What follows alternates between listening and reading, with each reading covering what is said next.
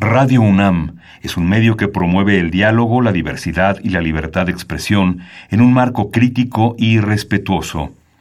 Los comentarios expresados a lo largo de su programación reflejan la opinión de quien los emite, mas no de la radiodifusora.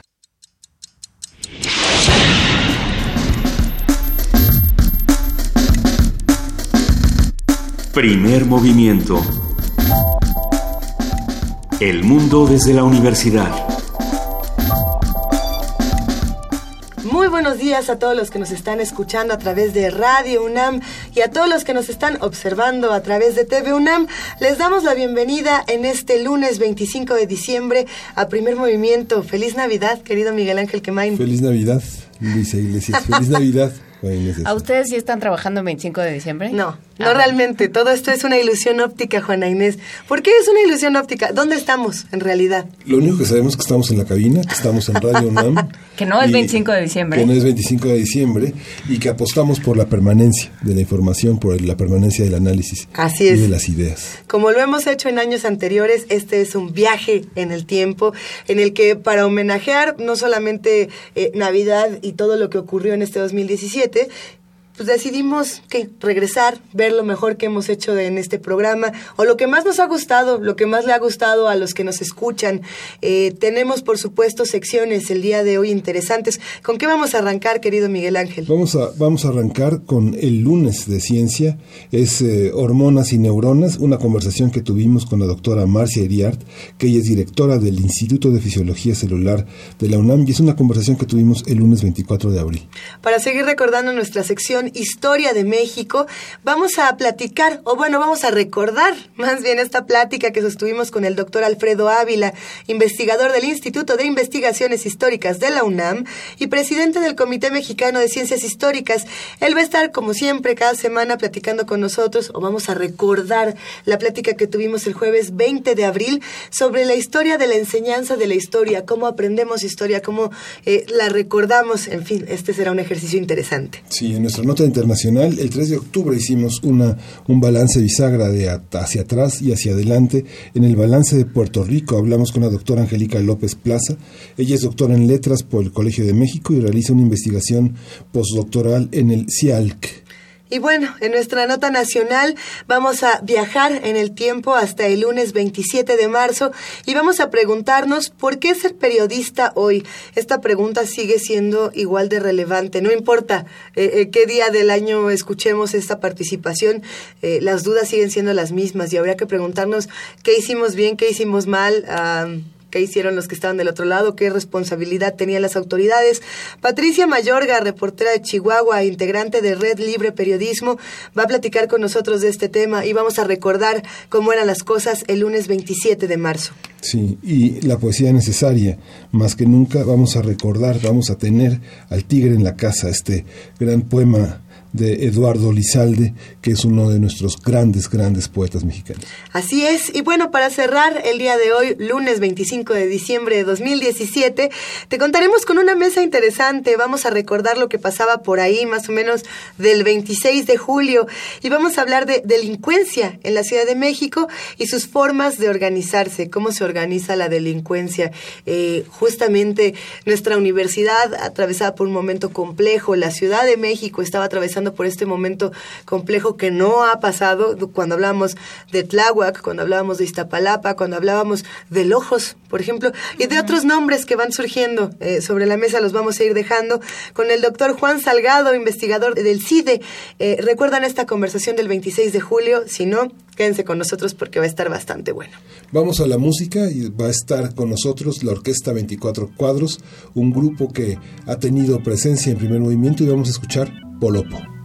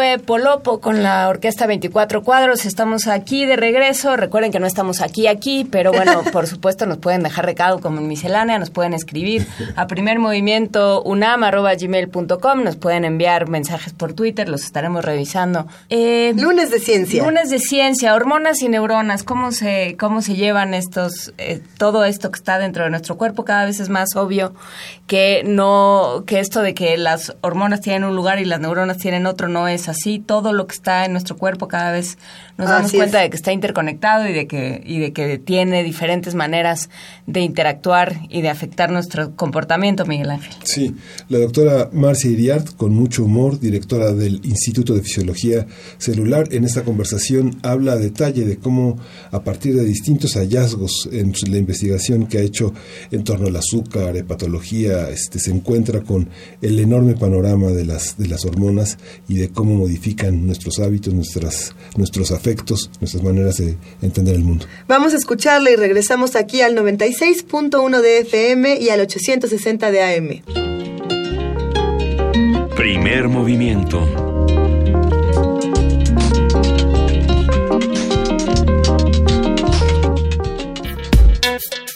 Lunes de Ciencia. Las hormonas son sustancias secretadas por células especializadas que se encuentran en glándulas de secreción interna o glándulas endocrinas. Las hormonas circulan por la sangre hacia los tejidos y órganos para actuar en distintas funciones como el crecimiento, el metabolismo, la sexualidad, la reproducción y, claro, el estado de ánimo. Las principales glándulas endocrinas son la pituitaria, la glándula pineal, el timo, la tiroides, las glándulas suprarrenales y el páncreas.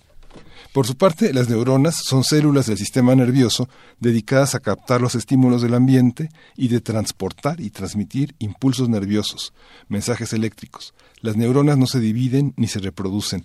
La cantidad de neuronas se van perdiendo con el paso del tiempo y las actividades del propio organismo.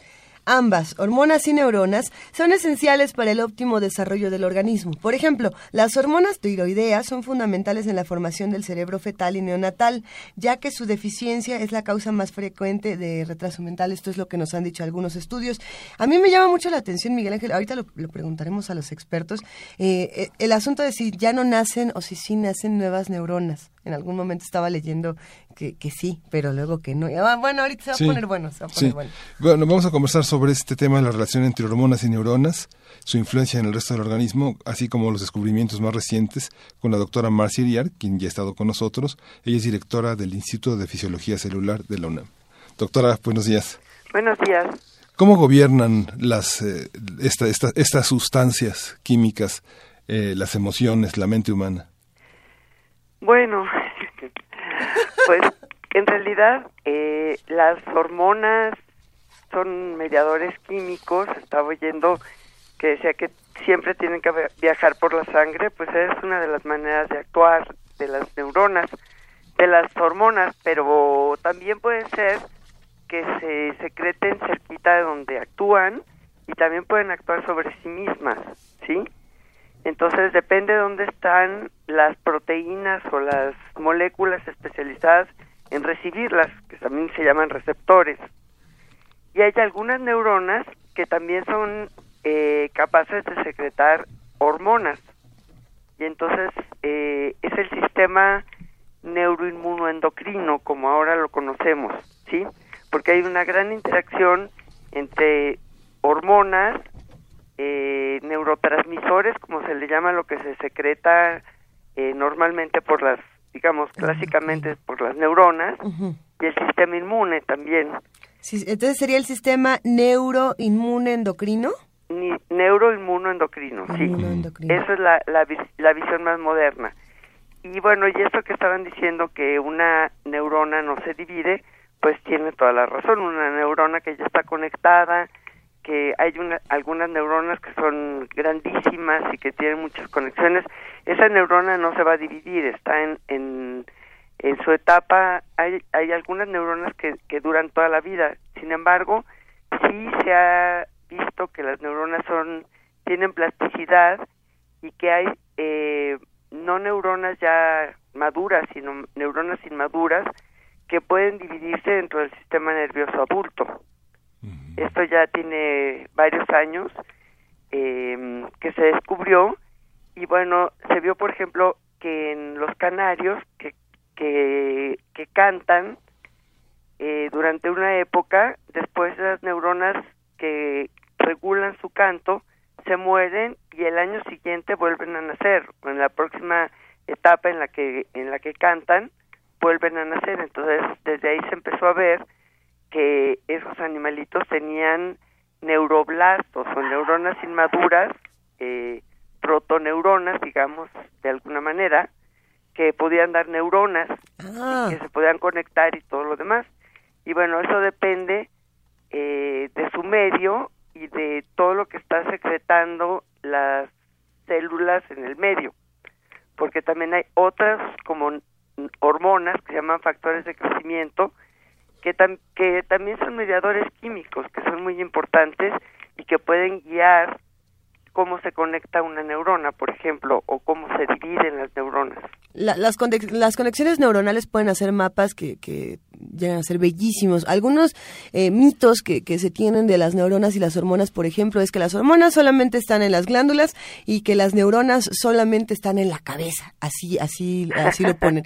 Así se vería si No. pudiéramos ver a las neuronas, si pudiéramos ver a nuestras hormonas por nuestro cuerpo, imaginarlas, ¿cómo sería? No, no, no. Eh, eso, esa visión es muy antigua. Precisamente, sí. sí, bueno, digamos que hay, eh, sí se sabe desde hace muchísimo tiempo que todas las glándulas, por ejemplo, tienen una regulación del sistema nervioso. Entonces, hay neuronas y terminales nerviosas cerca de todas las glándulas.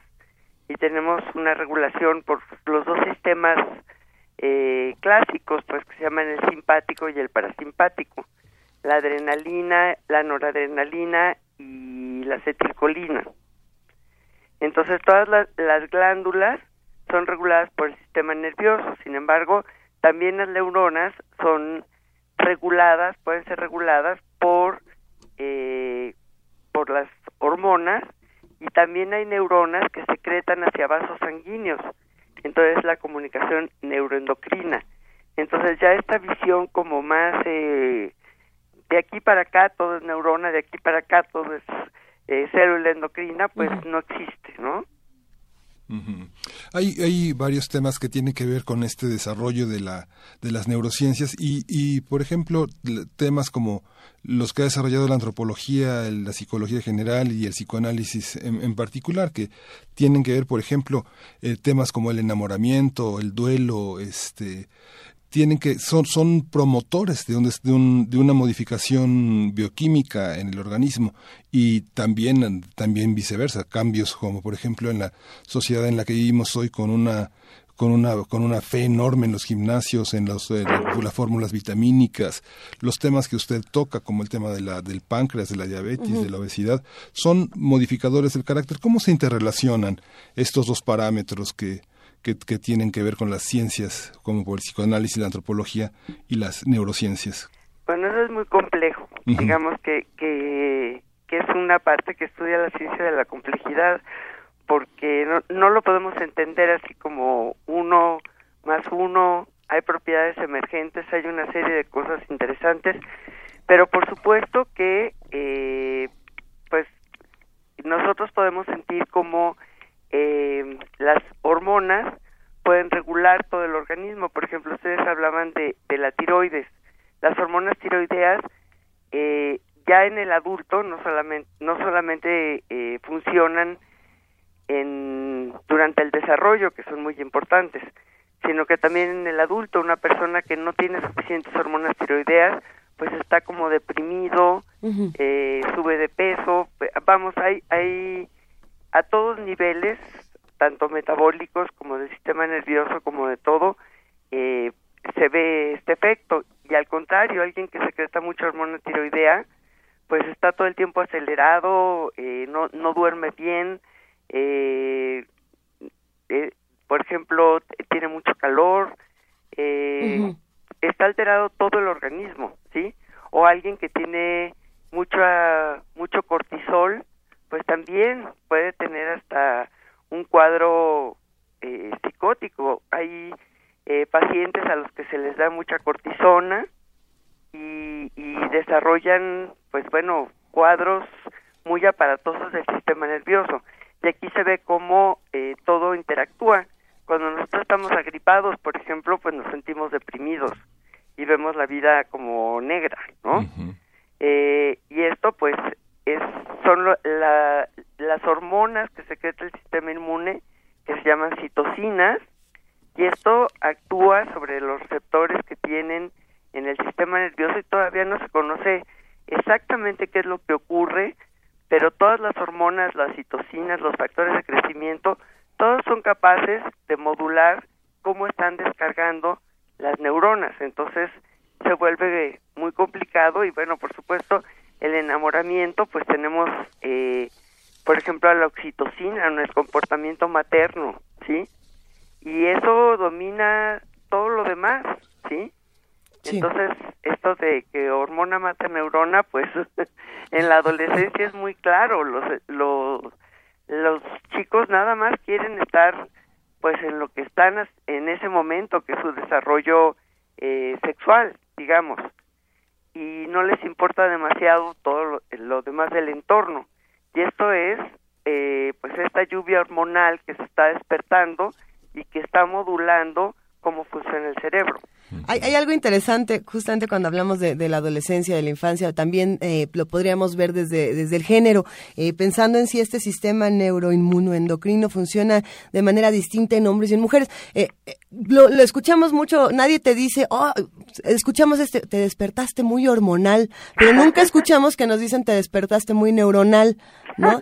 Eh, y tenemos como esta parte de, de, atribuir todos los cambios de ánimo, atribuir todas las cosas, todas las distintas también manifestaciones que pueden ser neuronales al asunto de las hormonas, ¿no? Como, como quitando todas las relaciones y diciendo, a ver, mujeres son hormonales, hombres quizás son neuronales desde el punto de vista de algunos de género y nosotros tratamos de buscar lo contrario, o no, ¿qué es lo que se ve desde este sistema, doctora? No, no, no, no. También los hombres tienen tienen hormonas, si no pues imagínese.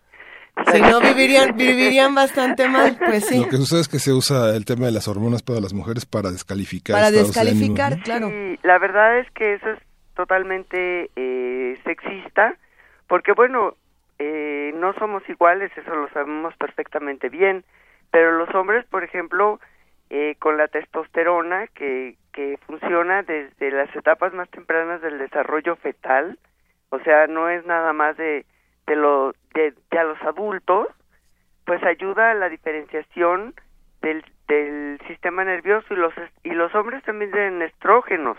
Esa testosterona en el cerebro, por ejemplo, se puede convertir en estrógenos y muchos de los efectos que vemos que son muy masculinos, pues también se deben a, a esta transformación de estrógenos en ciertos sitios específicos del organismo. Entonces también los hombres son muy hormonales, cuando andan de malas, pues quién sabe qué traerán por ahí. Y bueno, y claro que es muy masculino que los hombres sean enojones, pero que las mujeres sean enojonas, pues claro que no.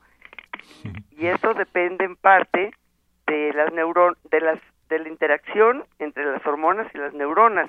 No es que sea nada más un una eh, un exceso de repente o más bien una disminución hormonal, porque cuando se habla de que estás más hormonal es cuando menos hormonal estás, en el caso de las mujeres, que es el momento premenstrual, pues es cuando empiezan, cuando bajan todas las, las hormonas, y entonces la verdad es que sí muchas mujeres pues pueden desarrollar eh, pues mal humor y además se secretan otras cosas, eh, otros mediadores del sistema inmune, por ejemplo, y, y bueno, pues todo eso hace que nos podamos sentir de mal humor.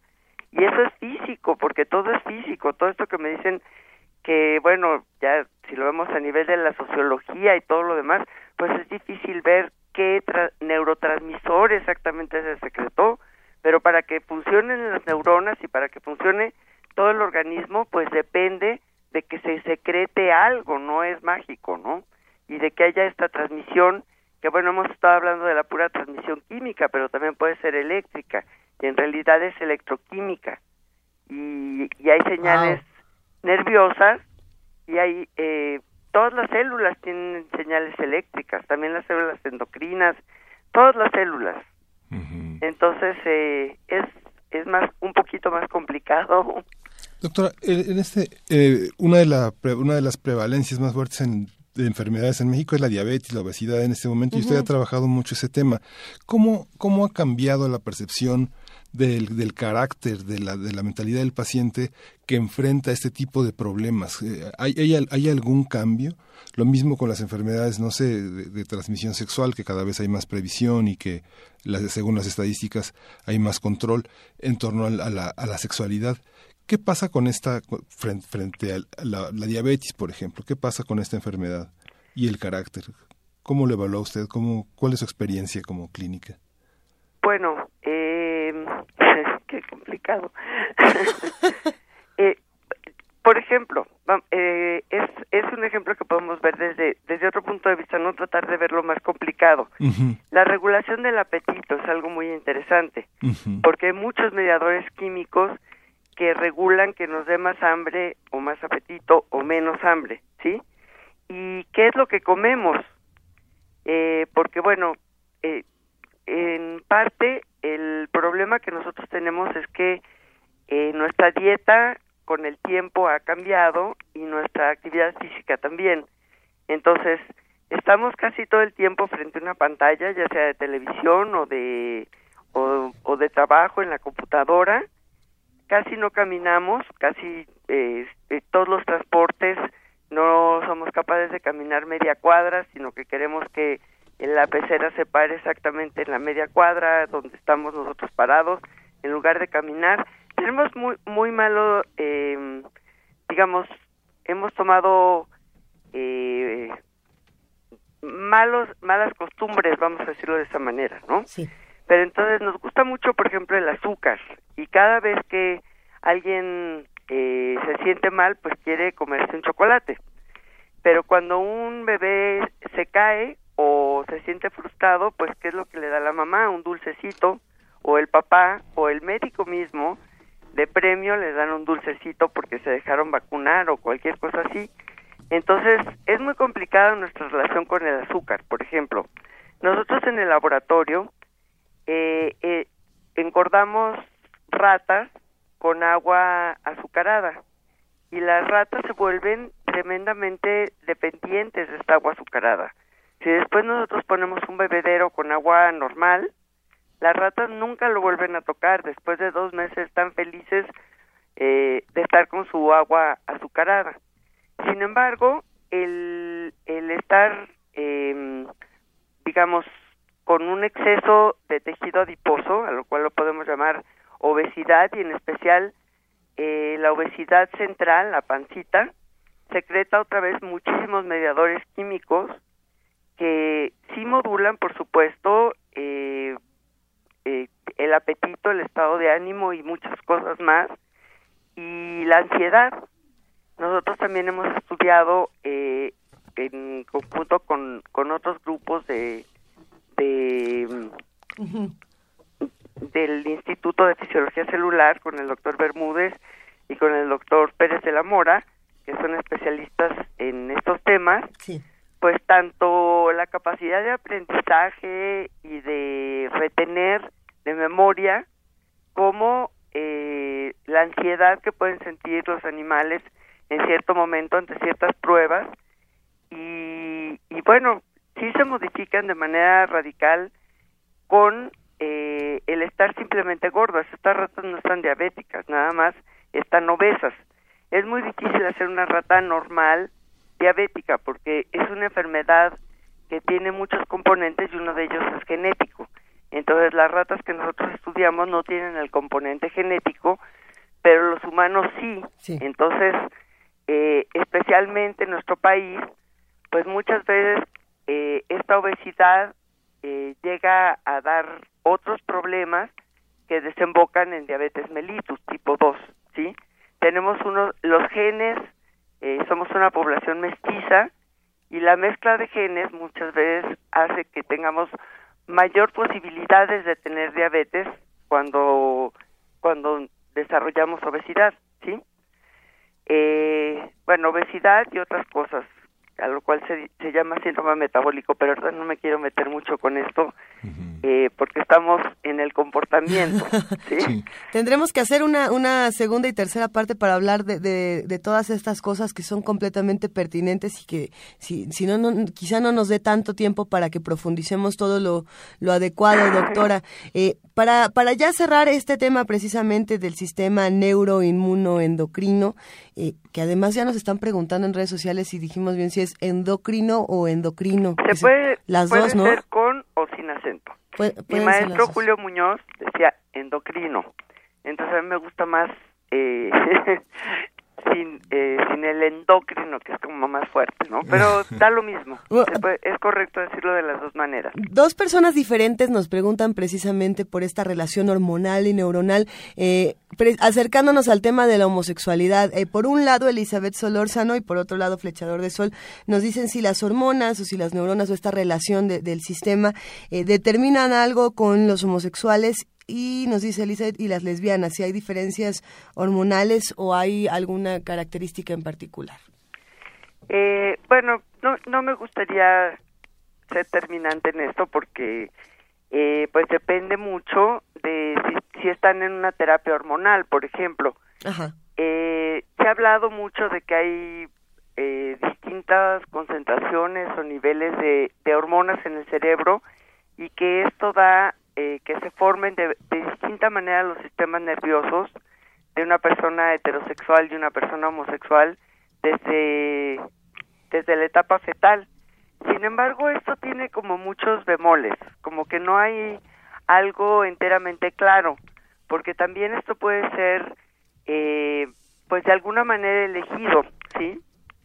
Entonces, es como mucho más complejo y no me gustaría decir, por supuesto que puede haber en cierto momento distinto nivel de secreción de pues de gonadotropinas y funcionamiento de los sistemas eh, de la del hipotálamo y el, la hipófisis y las gonadas.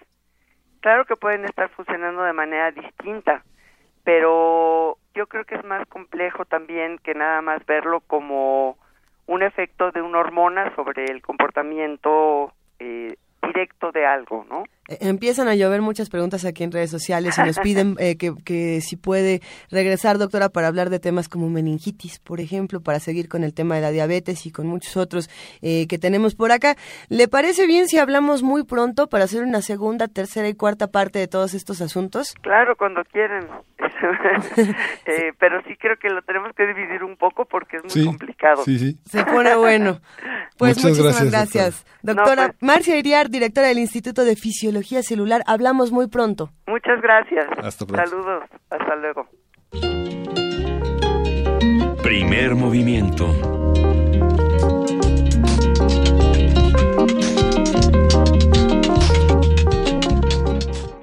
Bueno, esta conversación, por supuesto, recordamos que fue el lunes 24 de abril con la doctora Marcia Iriart. Y, el lunes es un día interesante para primer movimiento. No, no es solamente ese lunes navideño que nos gusta mucho y que estamos celebrando. Eh, también hay una parte de mucha discusión, de mucha polémica. Alguien que se ha sumado a nuestras conversaciones durante este año, como Pablo Romo, como... Eh, como Lorenzo ¿quién más? Lorenzo Meyer. Varias personas se han unido a nuestras conversaciones eh, estos, en este año. Uno de los eh, de los que nos han traído más reflexiones y que nos han dado más que pensar ha sido el doctor Alfredo Ávila, que cada jueves nos va contando diferentes aspectos de la historia de México, Luisa. Es un personaje polémico. Cada vez que se aparece en los micrófonos de Radio UNAM, eh, algo ocurre, no solamente en redes sociales, en las llamadas. las personas están muy interesadas los que hacen comunidad con nosotros se apasionan por estos temas y por las otras maneras de contar la historia, Miguel Ángel. Sí, Alfredo Ávila, eh, en esta ocasión, en ese jueves 29 de abril, conversamos con él sobre la historia de la enseñanza de la historia. Alfredo Ávila es un apasionado que logra hacer de su reflexión, de la difusión de la historia, un arte, un, arte ensayístico de manera oral y, justamente hace esta reflexión. Eh, enojado, comprometido sobre cómo enseñar la historia, cómo transmitirla. Vamos a escucharlo. Primer movimiento.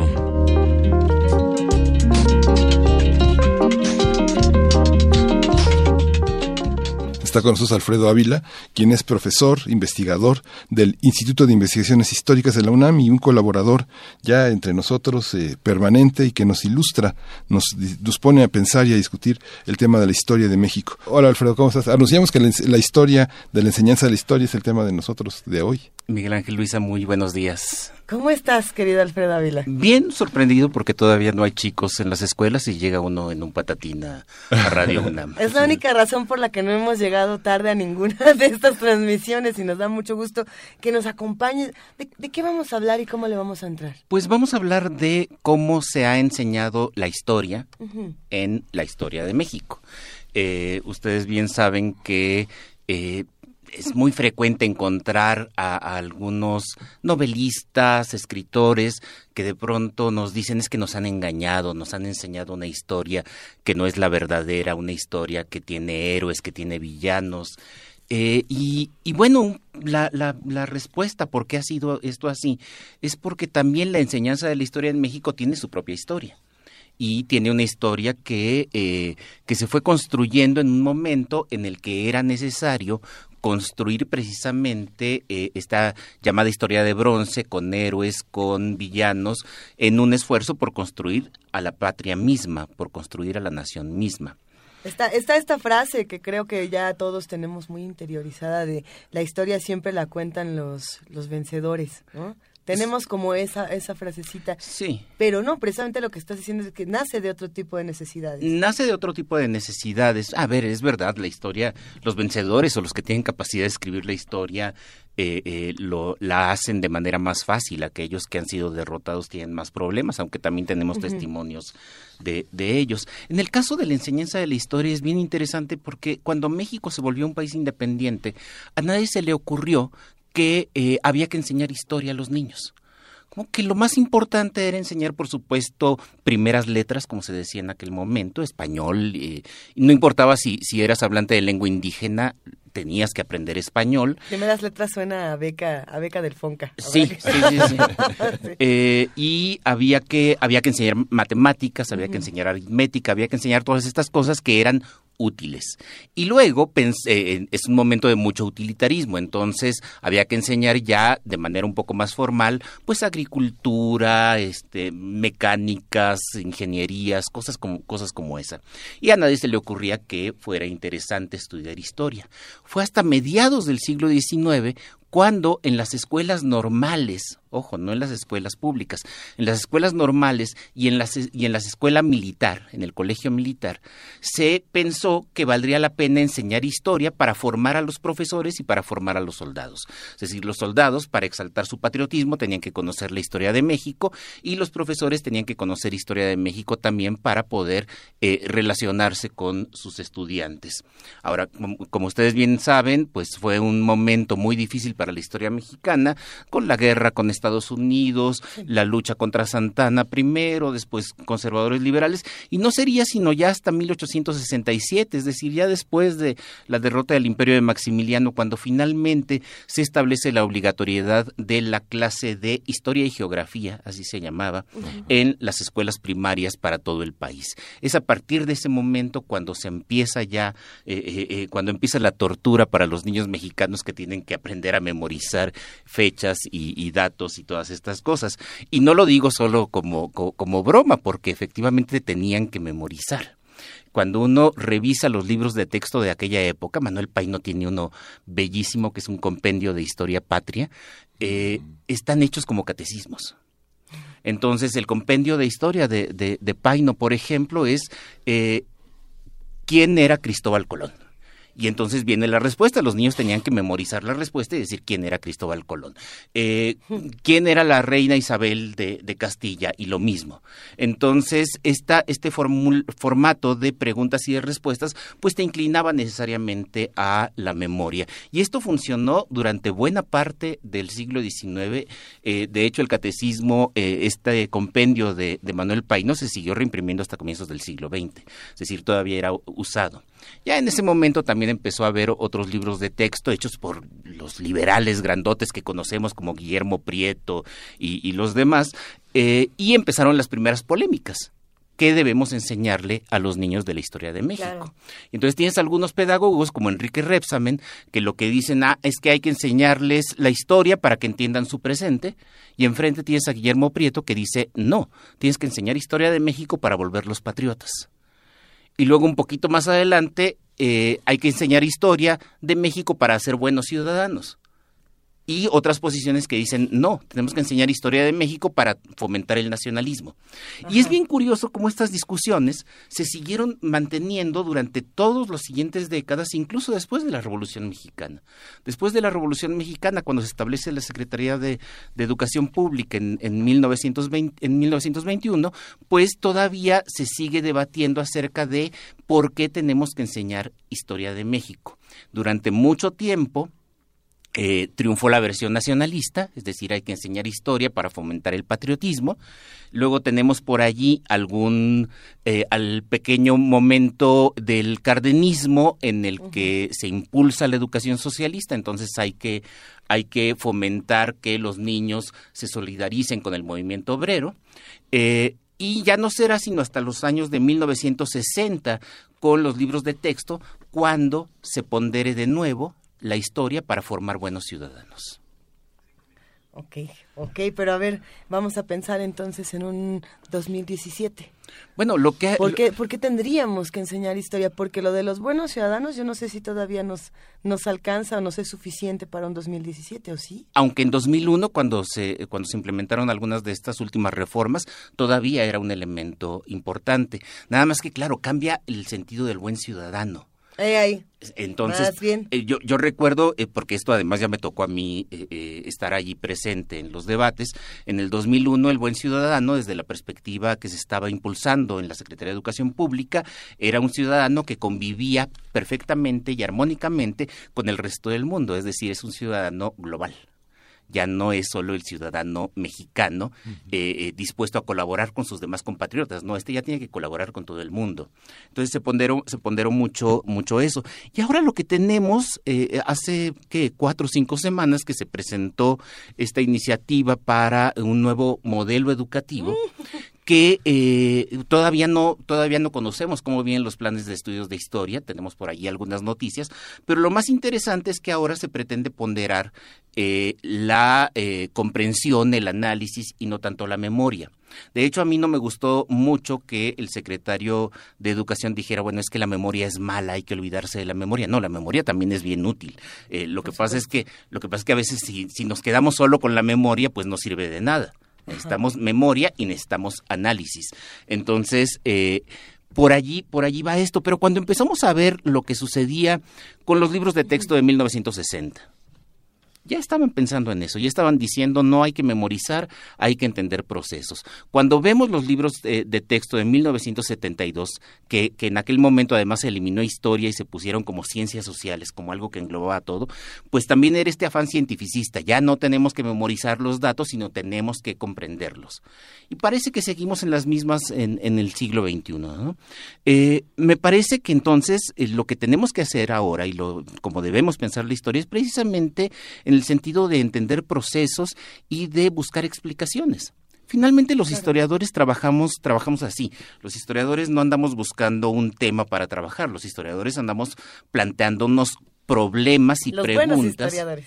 Eh, lo que buscamos es tener problemas y preguntas que responder en la historia. Entonces vamos a los archivos, buscamos los documentos y damos respuestas. Si conseguimos enseñar eso a los niños, si conseguimos enseñarle a los niños que la historia no es un montón de acontecimientos que pasaron ya, sino que es toda una caja en la que nosotros podemos plantear nuestras preguntas y encontrar respuestas, podemos tener generaciones que sean más críticas con la sociedad actual y que puedan entender problemas de la sociedad actual. Me parece que por allí tendría que ir, pero todavía no sabemos cómo vienen esos planes. Qué maravilla, Alfredo Ávila. A ver, nos hacen una pregunta eh, desde, si no me equivoco, nos llamaron por teléfono, es Elizabeth Solórzano y dice, eh, si puede el doctor Ávila dar alguna sugerencia bibliográfica para alguien que está frente a un grupo y quiere despertar el interés por la historia. Ay, Este, pues depende de qué grupo sea. ¿De qué tipo sí, por supuesto. Eh, eh, yo, ¿Qué libros te han apasionado a ti, por ejemplo, para, para este, esta búsqueda? Bueno, en realidad lo que a mí me apasionó para entrar a la historia fue la literatura. Yo leía mucha literatura, sobre todo del siglo XIX, que hoy la leo y me parece un poco aburrida, debo, de- debo decirlo, pero fue muy apasionante en, en su momento. Depende mucho del grado, depende mucho de la edad de los chicos a los que ella se está enfrentando. Entonces, eh, yo recomendaría eh, libros como La Historia Mínima de México, pero para ella, es decir, para, no, no para dárselo a leer a los chicos. Eh, la historia mínima de México, la historia general de México, hay una nueva edición del Colegio de México. Eh, con Enrique Florescano hace algún tiempo hicimos un libro que se llama Arma la Historia, que es como una cosa muy didáctica. Entonces ahí hay algo de bibliografía, pero no necesariamente para los chicos de primaria. Para los chicos de primaria estaría pensando más bien en libros como el de Federico Navarrete, Huesos de Lagartija, que eh, no son propiamente libros de historia, sino que son novelas para niños, pero con un trasfondo histórico muy bien documentado. Pues ya tenemos que cerrar esta participación. No nos queremos ir, no nos regalan 15 minutos más con Alfredo Ávila. Que, que la próxima semana vuelvas, por favor, querido Alfredo. Eh, y bueno, pues nosotros nos vamos a quedar con esta reflexión. ¿Dónde te podemos encontrar? Muchos nos preguntaron que a dónde te vamos a leer a ti, que dónde te podemos ver, escuchar, leer y demás. Bueno, yo estoy en el Instituto de Investigaciones Históricas de la Universidad Nacional.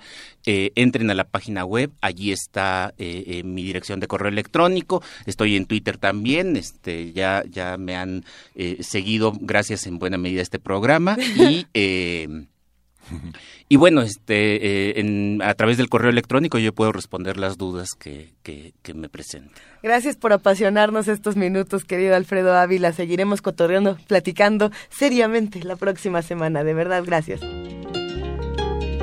Primer movimiento.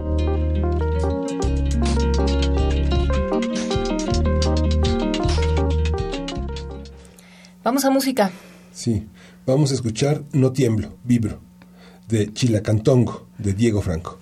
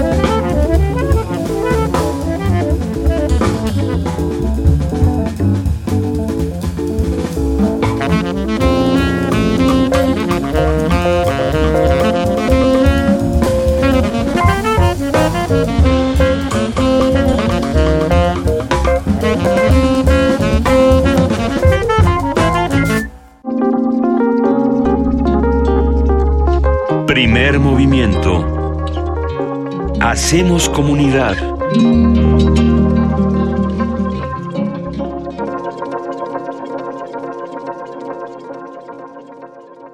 Venimos a escuchar de Chilecantongo de Diego Franco, No tiemblo, vibro. Venga. Pues nos vamos a la segunda hora del primer movimiento. Ya nos vamos a la segunda hora de primer movimiento aquí en primer movimiento a través del 96.1 de FM, el 860 de AM y a partir de unos minutos el canal 120, el 20 de TV abierta y tv.unam.mx. Hay que decirlo, seguimos en redes sociales, estamos celebrando Navidad con ustedes, pero no estamos aquí por si se andaban preguntando, no eh, andamos de parranda o dónde andamos, Miguel? Descansando, ¿no? Descansando. Cinco minutitos, vamos a descansar. Venga, vamos a la pausa y regresamos. Primer movimiento.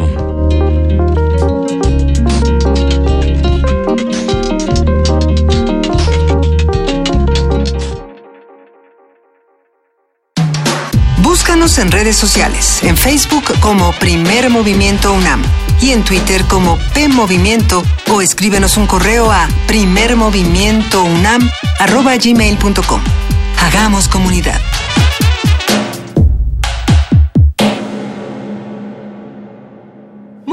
Días nuevamente, bienvenidos a Radio y a TV UNAM. Esto es la segunda hora de primer movimiento y aquí estamos todavía en la cabina, aunque no estamos. Miguel Ángel Quemain, buenos días. Hola, Luisa, buenos días. Muy buenos días. días, Inés. Muy buenos días. Estamos, eh, hay que recordarlo, estamos no en la cabina, sino en un lugar indeterminado del pasado, eh, desde donde estamos recordando todo aquello de que durante el 2017 nos llamó la atención y hay algo muy interesante. Hubo una plática a partir de los eh, de las diferentes desgracias ocurridas en Puerto Rico a raíz de los huracanes se gestó una, una conversación que para el contexto universitario y para el contexto de la Universidad Nacional Autónoma de México fue particularmente interesante, que fue dónde está Puerto Rico con respecto es. a América Latina y dónde está con respecto a Estados Unidos.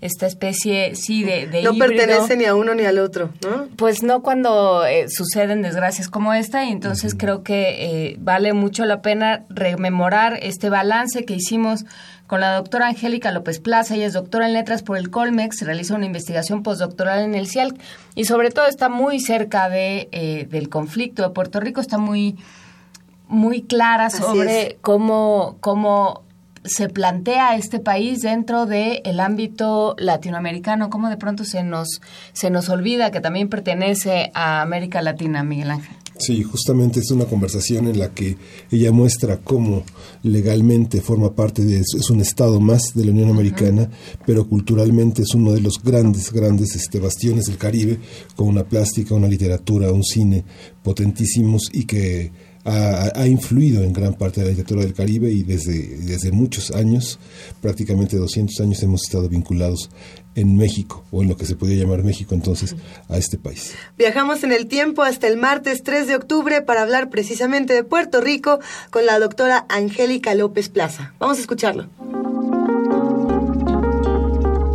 Primer movimiento. Hacemos comunidad.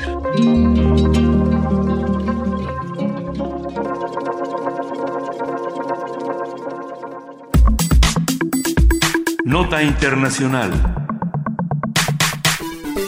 Hace casi dos semanas, el huracán Irma devastó la infraestructura de Puerto Rico y provocó la muerte de 16 personas. Irma golpeó a la isla con vientos que superaron los 200 kilómetros por hora y con lluvias que provocaron el desbordamiento de ríos e inundaciones. Se reporta la carencia de alimentos y combustible y hasta el momento solamente el 5% de la población ha recuperado la electricidad, la telefonía fija ya funciona con normalidad y únicamente el 30% de los usuarios de telefonía móvil ha recuperado el servicio. Ricardo Rosselló, gobernador de Puerto Rico, confió en que la visita del presidente Donald Trump desmultiplique la ayuda. Rosselló consideró que el estatus de la isla como Estado libre asociado a Estados Unidos pone en desventaja a sus 3.5 millones de residentes. Y bueno, eh, esto no tendría nada que ver con la pésima actuación que ha tenido Donald Trump frente al asunto de Puerto Rico. Eh, y sí, justamente eso, ha sido profundamente criticado por estas acciones. El mandatario ha dicho que los políticos de la isla quieren que todo se haga por ellos. Eso fue lo que dijo. En su cuenta de Twitter recordó que a pesar de la catástrofe, Puerto Rico tiene una deuda, ve nomás, de 73 mil millones de dólares con Wall Street y los bancos que tendrá que asumir.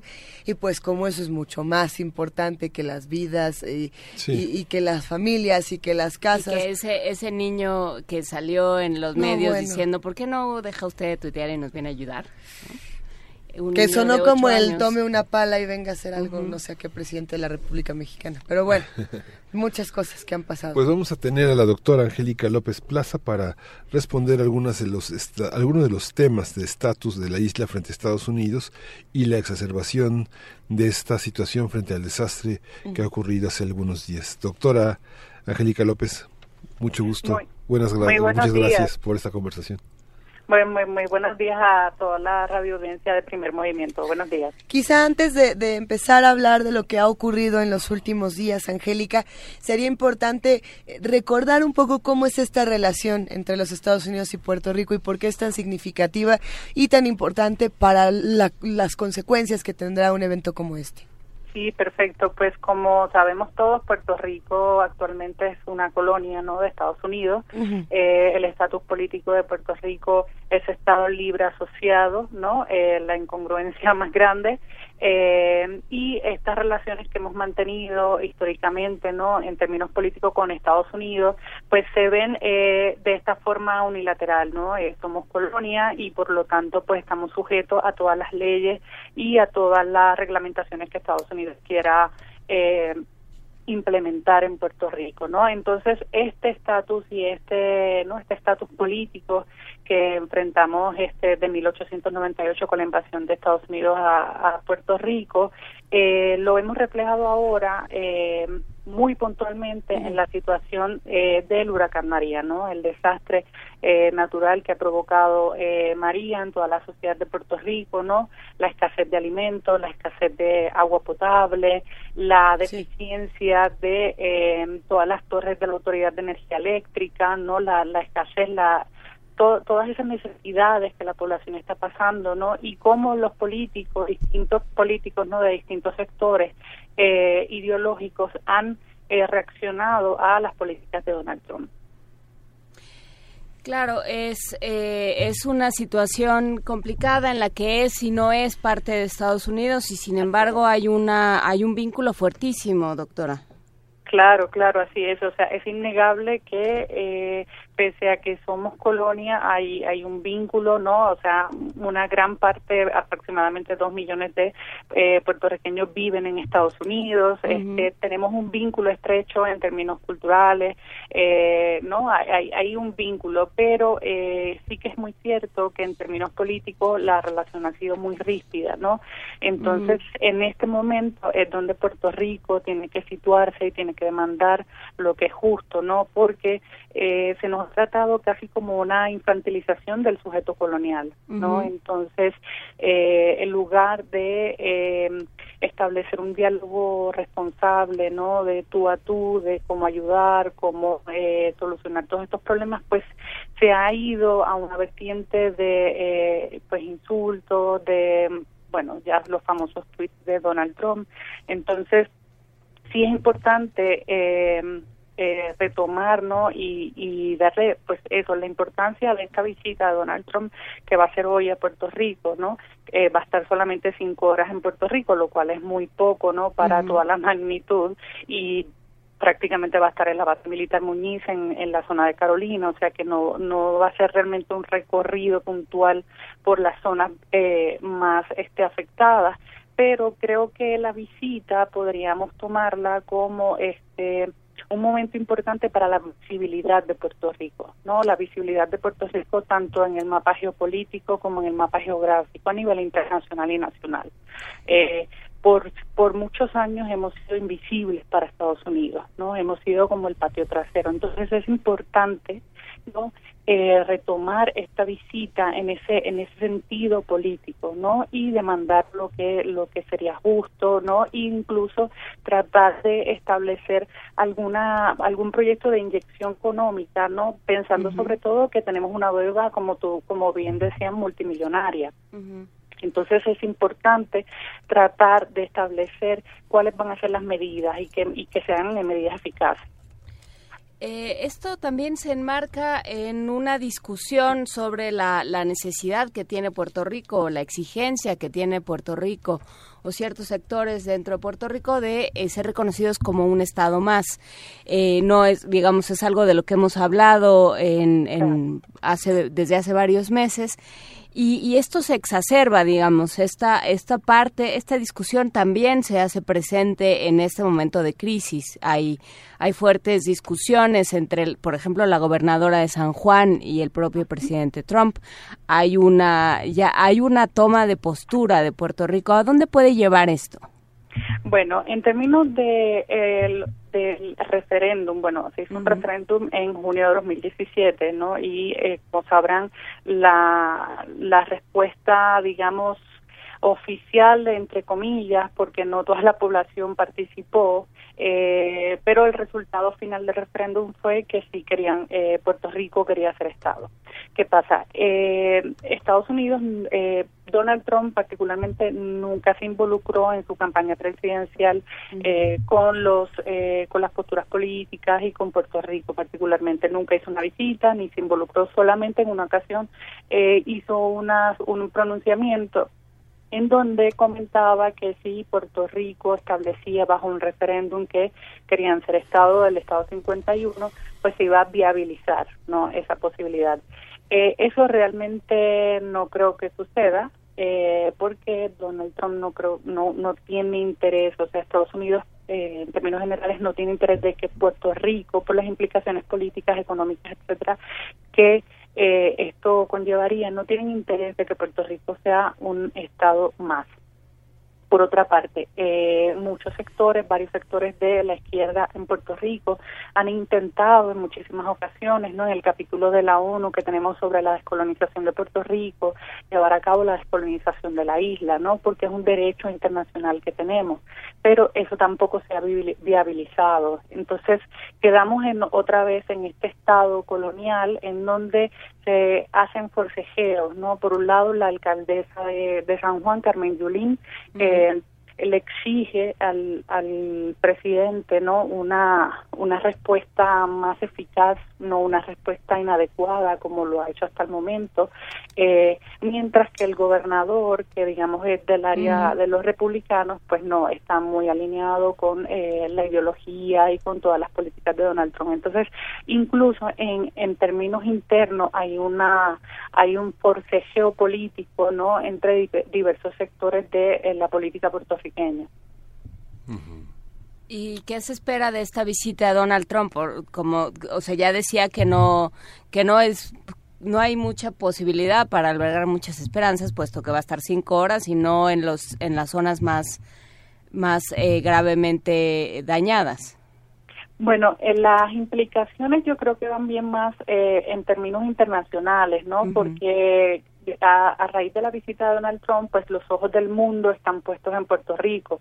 Y yo creo que en ese sentido deberíamos aprovechar esa visita para a nivel internacional dejarnos ver, ¿no? Y utilizo mucho el término de Eduardo Lalo, este escritor puertorriqueño, la visibilidad, ¿no? Eh, eh, en contraparte con la invisibilidad, ¿no? Es el momento de dejarnos ver. Entonces, en ese sentido, yo creo que ahí tendríamos ganancias. Implicaciones a largo plazo, no lo sé, porque son cinco horas y casi es como una cuestión mediática. O sea, en cinco horas un, un, presidente no puede hacer mucho, ¿no? Y no puede dialogar lo que quisiera quizás el gobernador eh, para proyectos a mediano y largo plazo. Pero sí que en términos internacionales es importante, ¿no? O sea, tenemos como la voz en este momento. Así que esas cinco horas sí creo que debemos aprovecharlas. México tiene un tratado de libre comercio con Estados Unidos que se está revisando, pero en el caso de Puerto Rico no puede acogerse, por ejemplo, a elementos que pueden salvar momentáneamente la economía de un país, como la devaluación, el control de importaciones, eh, eh, acogerse a la quiebra en el caso de la negociación de la deuda. ¿Qué, qué pasa? ¿Hay, hay, hay manera de que no solo se integre como un Estado 51, sino que piense en, en deslindarse de Estados Unidos desde 2010? Hay cerca de 50 mil eh, bajas en la población que emigra hacia Estados Unidos que pueden colocarse en cualquier estado de la Unión Americana sin ningún problema. La literatura, la ciencia, el pensamiento de Puerto Rico se ha visto disminuido si uno lo compara con la década de los 70, de los 80. Claro, claro. O sea, yo creo que estamos en un momento decisivo, ¿no? Las crisis siempre sacan lo mejor del ser humano en términos críticos, en términos creativos. Entonces, yo creo que el paso del huracán María por Puerto Rico y toda la devastación que ha causado, las muertes, la necesidad, la escasez, eh, nos va a facilitar, ¿no? Irónicamente, esa, esa reflexión crítica, ¿no? Que en términos políticos la población debe hacer. ¿Por qué? Porque es el momento decisivo. Como bien dice, eh, se, se, un dato aproximado es que 100.000 eh, boricuas lleguen a la Florida. Entonces, si, si lo vemos a mediano y corto plazo, Puerto Rico va, va, a sufrir una crisis mayor si no eh, se trata de retener la gente en la isla, si no se reactiva la economía. Entonces es el momento, yo creo que adecuado para tener una reflexión crítica en términos políticos, toda la población, no solamente los políticos, ¿no? Y en esto quiero hacer, muy, eh, hacer hincapié. Eh, la, las comunidades, distintas comunidades se han eh, organizado a nivel isla para apoyar a la gente que ha perdido sus casas, para apoyar a los que han quedado eh, desprotegidos e incluso han hecho reflexiones también políticas, porque otra vez es el momento para retomar las riendas del país. No creo que lleguemos a ser Estado 51 por un corto, o sea, en un futuro próximo. eh, no porque la situación no está prevista pero sí creo que debemos exigir entonces eh, que se nos den eh, ciertas libertades, ¿no? O sea, lo hemos hecho a nivel eh, en la en el capítulo de la ONU por muchísimos años, ¿no? Entonces yo creo que se nos debe escuchar. Eh, eso por una parte y por otra, por ejemplo, eh, la ley de cabotaje que fue eximida, ¿no? Para abrir el paso marítimo a otras embarcaciones que no fuesen de bandera estadounidense muestra, es un ejemplo más, pone de manifiesto eh, la incapacidad de tener una colonia, ¿no? O sea, ante un desastre, pues efectivamente tienes que eximir a la isla de la ley de cabotaje, ¿no? Que se propuso en 1917 y desde 1917 solamente nosotros podemos comercializar con eh, barcos estadounidenses, ¿no? Que lleguen a la isla. Entonces, el desastre pone de manifiesto la incapacidad, o sea, lo, lo, el, de tener una colonia. ¿Por qué? Porque tienes que comenzar a abrir fronteras, porque no puedes mantenernos, mantenernos aislados, ¿no? Entonces yo creo que es el momento de reflexión crítica, el momento de reflexión política y de que la gente, la población tome la rienda, no solamente dejarle todo al político, no, no, que la, que la población salga a la calle y explique. Y creo que eh, sería interesante para, para también continuar con esta reflexión, doctora Angélica López Plaza, justamente hablar de esta población y de la idea que, que tiene Puerto Rico y la población de Puerto Rico de sí misma. Eh, pensando en este en este concepto de la visibilidad Eh, la condición de colonia no es, no es algo sencillo, lo sabemos en México y lo sabemos en América Latina y en el Caribe demasiado bien. No es sencillo salir de una condición eh, digamos, emocional, una identidad de, de colonia. ¿Cómo, ¿Cómo está esto en, en, Puerto Rico? ¿Cómo se siente Puerto Rico frente a Estados Unidos y frente al resto del mundo? ¿Y, y por qué esta idea de la invisibilidad y, por qué, y cómo se junta con, con la idea colonial? Sí, pues es, es un término que, que yo creo que describe muy bien, ¿no? Como, como acabas de mencionar, la, la, la situación eh, digamos, política de muchos países de Latinoamérica, ¿no? Y en el caso de Puerto Rico particularmente, la invisibilidad es un término que no solamente lo llevamos en términos ideológicos, ¿no? Sino en términos de nuestra identidad cultural.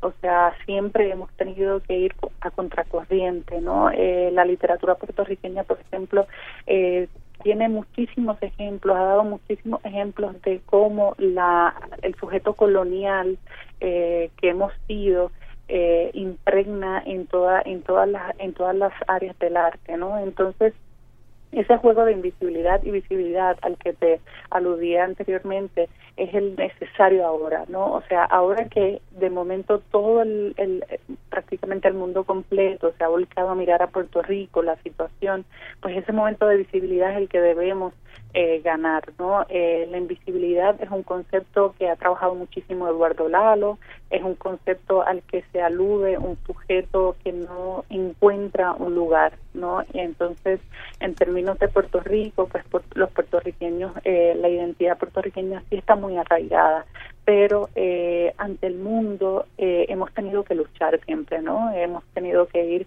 eh, a contracorriente para que se nos vea y, y no solamente como, ah, bueno, colonia, no, somos una isla que tiene una identidad, que tiene una bandera, que tiene un himno, que tiene cultura. Entonces ahí es donde siempre hemos estado en ese en esa pelea por por la visibilidad, ¿no?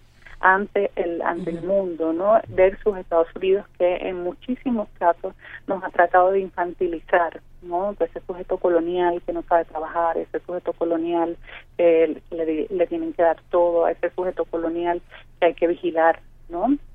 incluso ahora Estados Unidos entre las ayudas que ha enviado ha enviado muchísimas eh, policías militares, entonces también hay toda una polémica de la, militancia eh, que, que, ahora mismo hay en Puerto Rico, ¿no? Entonces, o sea, es ese, ese, ese juego de poder eh, y, y no solo ser un, un país eh, colonial, como te digo, o sea, cuando salimos de Puerto Rico a diferentes países y llevamos nuestro pasaporte, ahí comienza nuestra disyuntiva, ¿no? Porque nos dicen, ah, bueno, usted es puertorriqueño, pero su pasaporte dice US citizen.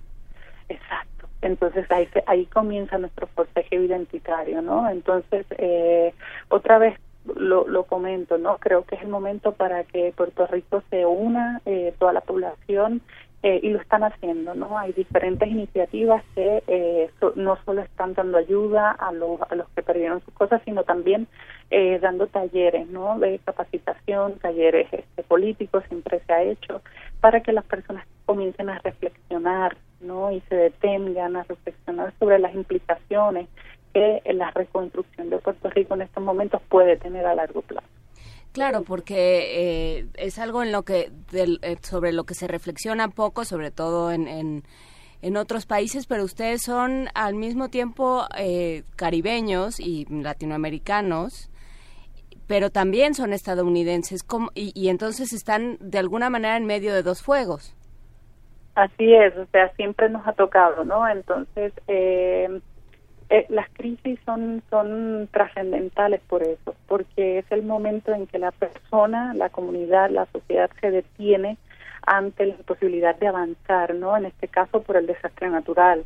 Y eh, eso hace que las comunidades se reúnan, eso hace que la sociedad se reúna, ¿no? Que se, se en distintos puntos de encuentro, eh, igual que en México. A mí me impresionaba muchísimo con todo lo del sismo, cómo la población se volcó ayudar al prójimo sin esperar que el gobierno decidiera enviar eh, o hacer, ¿no? eh, y la población se volcó inmediatamente. Entonces son esos momentos los que los que hacen que las personas hagan una reflexión, se detengan a reflexionar y eh, a repensar hacia dónde quiere que su país vaya. ¿No? En el caso de México, los mexicanos se han voltado y se han dado se han dado cuenta del poder que tiene una sociedad, o sea, independientemente de eh, la política que esté vigente, ¿no? El poder de ese gobierno que esté vigente, el poder que tiene una sociedad cuando toda la sociedad se une, ¿no? Entonces es lo mismo en el caso de Puerto Rico. Este desastre natural ha hecho que la que la sociedad se detenga a reflexionar. Eso es lo importante y quizás lo positivo de todo de toda esta angustia, ¿no? Cuando la sociedad se detiene a reflexionar, se hace una serie de preguntas, pero también hay muchas preguntas ausentes. ¿Qué preguntas le falta hacerse a, la sociedad puertorriqueña y a las autoridades puertorriqueñas? Y a la sociedad estadounidense bueno, también. sobre todo. Bueno, la, la sociedad estadounidense es complicada, ¿no? Porque en ese sentido... Hay como mil preguntas que se tendrían que estar haciendo. Sí, o sea, es muy complicado, ¿no? El, el, el pensamiento de Estados Unidos hacia Puerto Rico es complicado porque quizás la gran mayoría la refleja lamentablemente Donald Trump cuando dice que son unos vagos, eh, que no saben trabajar, que no. Entonces ese es el pensamiento erróneo, ¿no? Eh, incluso la población que está en Puerto Rico, de Puerto Rico que está en Estados Unidos, eh, podría dar muchísimos ejemplos, ¿no? De gente honrada que trabaja, ¿no? Entonces la, la mentalidad del estadounidense hacia Puerto Rico pues ya sería un tema aparte, pero eh, en el caso de Puerto Rico muchísimas preguntas también, hacia dónde queremos ir, eh, cómo nos vemos en un mediano o corto plazo, qué debemos hacer para llegar a, ese, a esa meta, eh, qué hemos hecho mal, ¿no? Porque incluso en muchísimas ocasiones se han hecho referéndum, o sea, los referéndum es el pan nuestro de cada día, cada tantos años se hace un referéndum, pero nunca el resultado se, eh, se respeta, ¿no? Entonces, ¿qué falta? ¿no? en términos de la sociedad y la política para que realmente Puerto Rico sea respetado ¿no? en términos internacionales. Entonces son muchísimas las preguntas y yo creo que muchas tienen que salir de la sociedad no o sea no necesariamente el gobierno es el vehículo no pero la sociedad es la que tiene que dictaminar y trabajar y encaminarse. Y el gobierno pues será el vehículo para llegar a eso pero pero sí o sea es el momento de, de preguntas de reflexiones y de miradas a corto y largo plazo, ¿no? Desde cosas tan sencillas como el tendido eléctrico, eso ha sido un caos, o sea, la isla a las nueve de la noche ya hay toque de queda porque está completamente oscura, pero bueno, eso es otro tema que se puede discutir si es viable o no y cómo la población lo ha tomado, ¿no? El toque de queda, que es de nueve de la noche a cinco de la mañana. Pero, pero ese toque de queda es a, a raíz del, de estos desastres naturales o es o, es de siempre, pues? No, no, no, es a raíz del desastre natural, a raíz del paso del huracán eh, María y eh, la consecuencia de que todo el sistema de energía eléctrica se colapsó, pues entonces el gobierno decidió eh, delimitar ¿no? este toque de queda. La población, alguna población, sector dice, bueno, es muy eh, responsable porque ya a partir de las nueve de la noche está, todo oscuro, entonces por, por eh, eh, precaución, pues está bien, pero otro sector pues piensa que no, que también es como un medio para mantener a la gente en su casa, aislada, ¿no? Entonces hay toda una polémica en torno al toque de queda. Pero eh, al ejemplo que iba es, por ejemplo, eh, todo el, el, el, alumbrado pues trabaja con eh, diésel, entonces repensar hay en la Universidad de Puerto Rico, en el recinto de Mayagüez, un eh, grupo de jóvenes que propuso hace muchísimo tiempo postes eh, de alumbrado para las carreteras con energía solar, que utilizasen energía solar. Entonces, retomar ese tipo de proyectos yo creo que también es importante. O sea, cuando hablo de repensar el camino hacia dónde va Puerto Rico es desde lo puntual hasta lo ideológico. Lo puntual sería eso, por ejemplo, ahora que se tiene que reconstruir toda la energía eléctrica, pues utilizar otras vías, ¿no? Que, que están están ahí, que incluso son proyectos ya avalados de, de jóvenes, ¿no? Que han investigado y entonces utilizar esos recursos. Es que Puerto Rico está en un momento, eh, si me lo permites, Angélica, de cambiar las cosas para todos, de, darnos una lección de cómo se puede actuar en un momento tan difícil y cómo se puede reconfigurar de, de, de, mil y un maneras, desde políticas públicas, desde, desde urbanización. Hay tanto que se puede hacer. E, en realidad, a partir de este momento tan difícil, puede salir algo encomiable.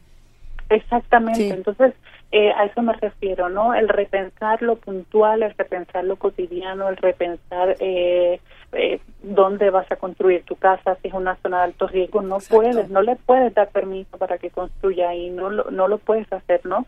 Eh, desde esas cosas puntuales cotidianas hasta los aspectos más filosóficos del pensar, ¿no?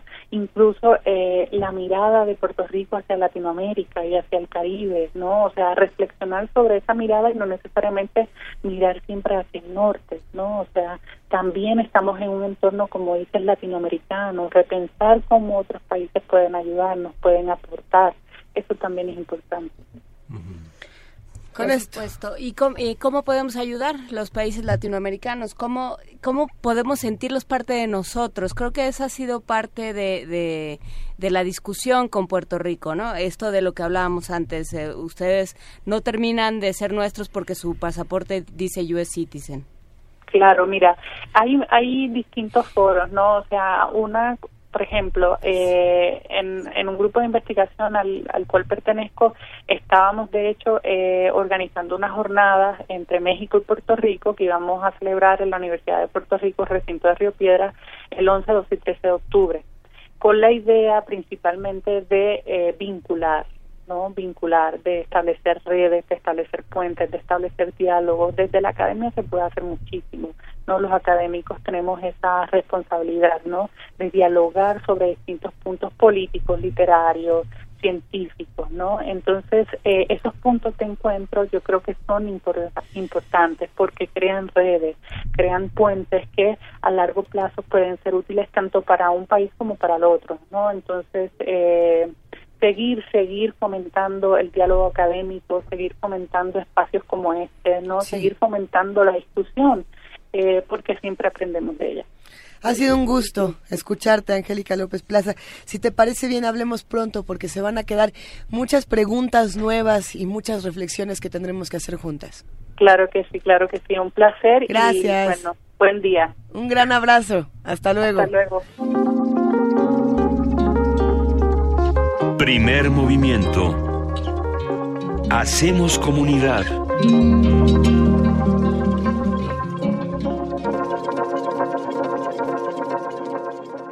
Vamos a escuchar ahora Alabama Shakes. Uy, qué eh, padre. Con Dune. Somewhere over the dunes love,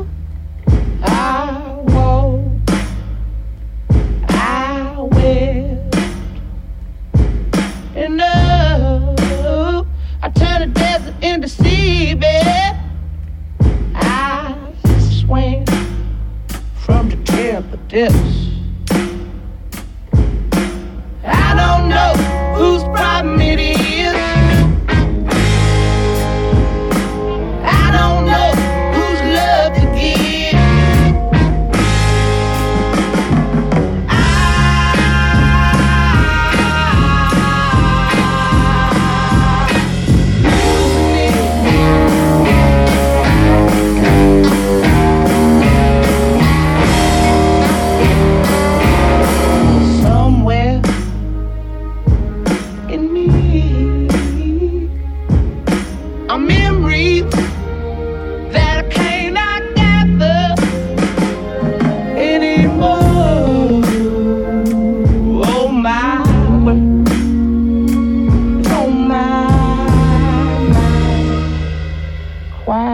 contigo.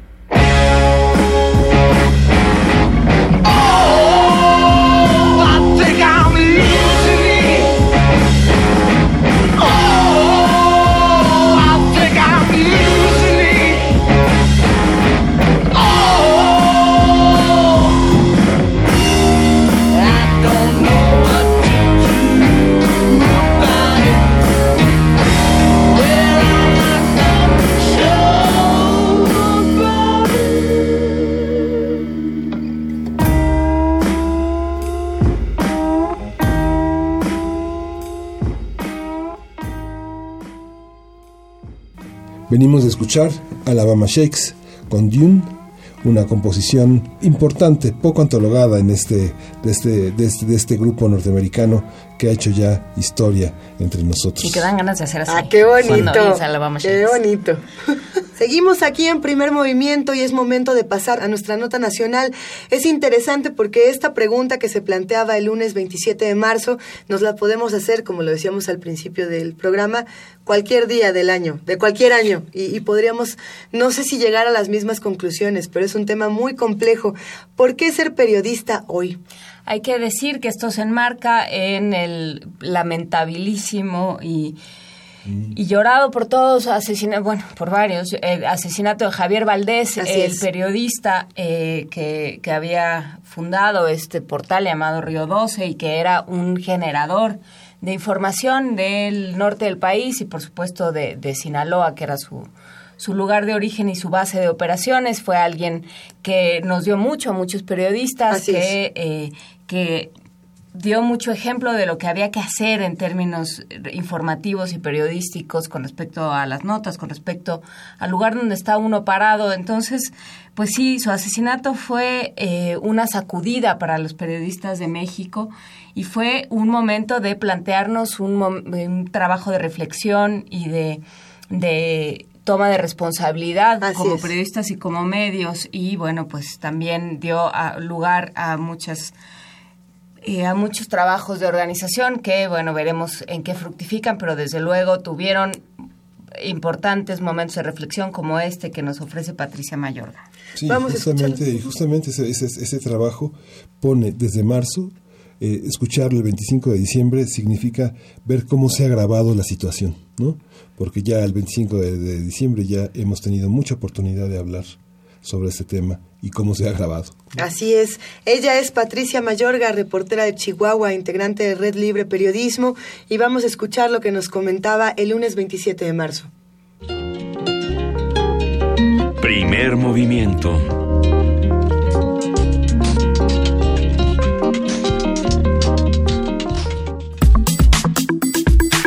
Nota nacional. Toda investigación periodística representa un acontecimiento en sí, en tanto que persigue la publicación de casos ocultos. En este sentido, el periodismo de investigación asume la parte más difícil en la defensa de la transparencia al exhibir todo aquello que no se quiere revelar. Publicar una historia de investigación añade o reaparece un tema en la agenda mediática y con ello enriquece el debate público. Sin embargo, el contexto de violencia actual en México y otros países complica la labor periodística al comprometer la integridad física de los comunicadores que intercambian amenazas y ataques de diferentes frentes por la verdad. A partir de la convocatoria para formar periodistas de investigación, hablaremos sobre los argumentos que existen para ejercer el periodismo hoy en México, las redes de apoyo y las formas de trabajo. Para todo esto nos acompaña Patricia Mayorga, ella es reportera de Chihuahua, integrante de Red Libre Periodismo. Muy buenos días, Patricia, gracias por tomarnos la llamada. Gracias a ustedes, Luisa. Buenos días. Patricia, se viven tiempos muy difíciles para los y las periodistas en nuestro país. Eh, ¿Qué implica hoy en día ser, ser periodista de investigación?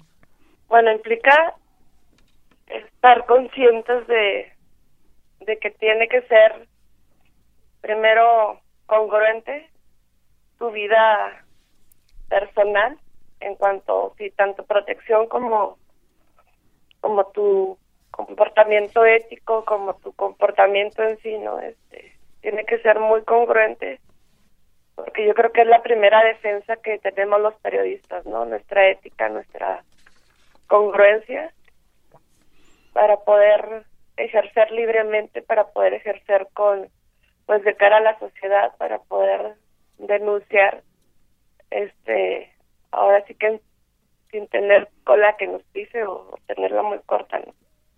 ¿Te refieres a, la, a los temas de ética personal en cuanto a corrupción y Sí, con, claro. con congruencia en ese tipo, no, no de la vida Claro. personal, ¿no?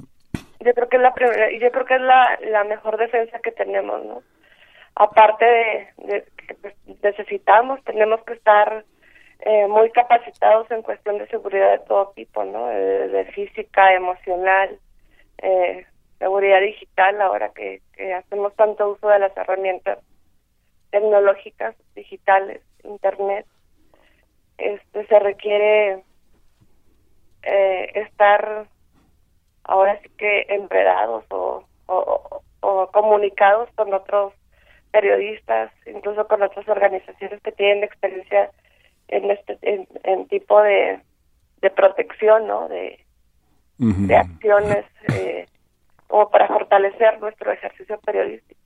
Sí, claro. el tema de la congruencia personal es complejo, porque yo recuerdo una conferencia de prensa que un secretario de gobernación, ante el cuestionamiento de una reportera, recuerdo, Fabiola Martínez de la jornada, dijo, esa vieja ya debería de casarse, ¿no? Entonces, eh, ella es soltera, ¿no? Y madre soltera, de alguna manera, y este tipo de adjetivos, o un periodista que es gay, o un periodista que...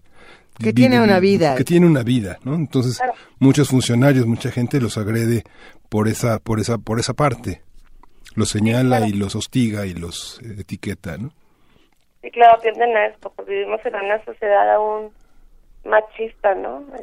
Con desventajas para las mujeres o para las personas que optan por por, su pues, por eh, preferen, porque tiene preferencia de con su mismo sexo. Sí.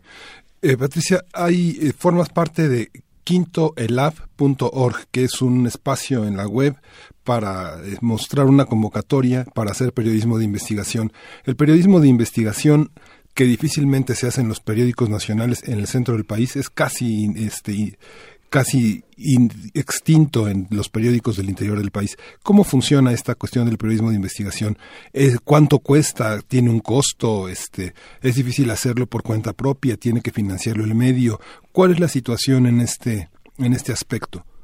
Es compleja. No, bueno, es que en iniciativa la, la iniciaron este cuatro periodistas muy reconocidos y nos han invitado algunos a como a participar o a proponernos o a proponer trabajos, ¿no? Y el periodismo de investigación, yo creo que lo primero que te tiene que mover es, es la convicción, ¿no? De, de, hacerlo, la pasión por hacerlo, porque pues sí cuesta y a veces te termina costando a ti como, como persona, ¿no? Porque no, es poco apoyado. Es poco apoyado. sí, claro, en primer lugar, o sea, son raros los medios en los que en los que les interesa publicarlo y promoverlo y apoyarlo. Este, y sobre todo en los estados, ¿no? No hay, bueno, acá en Chihuahua yo no, no ubico mucho eh, medio o no ubico así medios que estén impulsando este periodismo de investigación, que te den en primer lugar tiempo para, pues porque se requiere tiempo, ¿no? No es un, una nota que salga en un día o, un reportaje que salga en, en un fin de semana.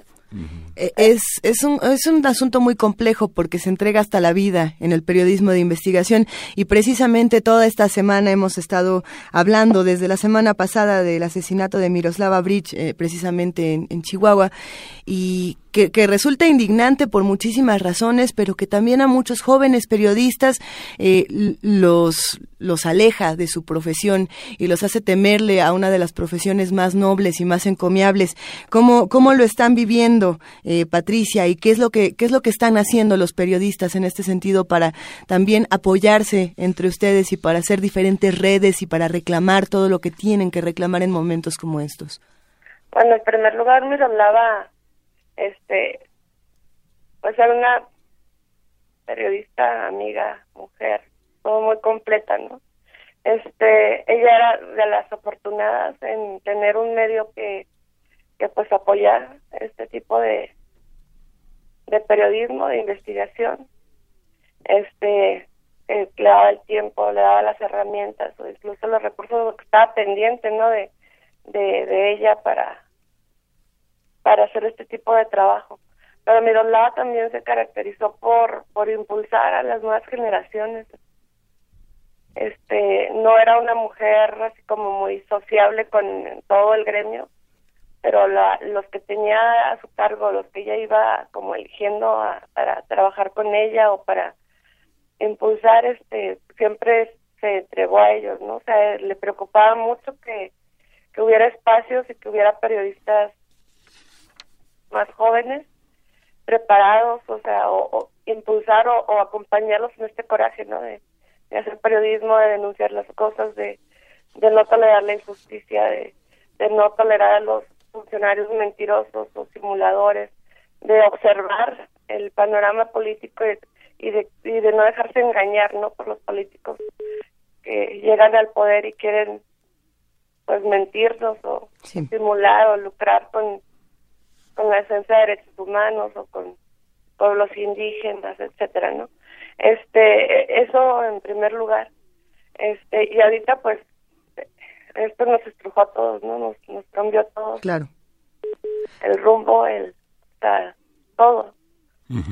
No asimilamos todavía no pero ya ahorita ya este afortunadamente dentro de todo lo que está pasando en Chihuahua ya habíamos estado generando redes periodísticas. Sí. Este hacia el exterior. Eh, en Chihuahua aquí en capital no somos un gremio tan todavía tan cuestionado no pero porque sí habíamos dado pasos ya nos habíamos capacitado en algunas cuestiones. Este que si no lo hubiéramos hecho a lo mejor sí la estuviéramos pasando peor. Sí. Pero este y ahorita pues de inmediato lo que estamos teniendo es son algunos de nosotros como los más allegados o los más afectados este nos hemos estado reuniendo uno la perteneció a una generación de hace no sé más de 20 años. Este pues han regresado periodistas unos que estaban fuera otros que se habían pues habían optado por estar en gobierno trabajando. Este que por lo que ustedes comentan no hay muchas condiciones para ejercer etcétera. Entonces eh, son periodistas éticos son periodistas buenos que hicieron un, una generación de periodismo muy fuerte aquí en Chihuahua y que porque pues no había una, una condición como para desarrollar más optaron por la función pública no este otros que ya están jubilándose etcétera no se se juntaron ahí me fui, yo soy una generación como más abajo de ellos, pero fui con ellos, este, y, y se acordó hacer un colectivo, ¿no? Para Miroslava y, y este, e impulsar este periodismo que ya, en el que ya soy yo, ¿no? Claro. Este, con todos los que, que vienen detrás de nosotros, este, para pues para convertirnos en su voz, ¿no? En su voz de exigencia de justicia, en, en su voz en el caso concreto de, este, de, investigación de, su homicidio y también en acciones que mantengan, la mantengan viva, que mantengan viva su memoria hacia afuera y que impulsen este periodismo que en el que ella soy y en el que muchos creemos. Eso es una. Por otro lado, las generaciones más jóvenes con las que ella también eh, convivió, o con la que convivió y que fueron pocos también los que estuvieron más cerca, pues estamos o están, hay generación, esta generación como más joven, este, tampoco yo soy como esa, yo soy como de la de medio, pero está muy tocada, ¿no? Está muy, eh, pues sí, no saben por dónde, ya hemos tenido, ya hemos iniciado justo ayer grupos de, un grupo de contención con expertos este, que nos ayuden como a ir entendiendo y a ir focalizando nuestro coraje, nuestro miedo, nuestro nuestra tristeza, tristeza, ¿no? Sí. la transformando en algo propositivo. En eso estamos, este, ahorita por lo pronto estamos sumados a, a la protesta escalonada que, que, se lanzó a través de periodistas de a pie. A nosotros nos toca esta manifestación el sábado. Este, estamos planeando, la queremos que sea algo grande, ¿no? Sí, yo creo que tendríamos que hacer algo especial sobre esta situación y ver cómo los periodistas de Chihuahua se han organizado en torno al, en torno al tema y ojalá y nos puedan también este, informar de, de esta, de esta situación más adelante cuando haya ya una, una, sistematización de todos los esfuerzos. Fíjate, Patricia, que Mayra Elizondo nos, nos pregunta qué aporta en especial el ser mujeres al periodismo de investigación. ¿Hay una particularidad del riesgo? ¿Se tiene que hacer en conjunto con los hombres de acuerdo a los temas que se investiguen?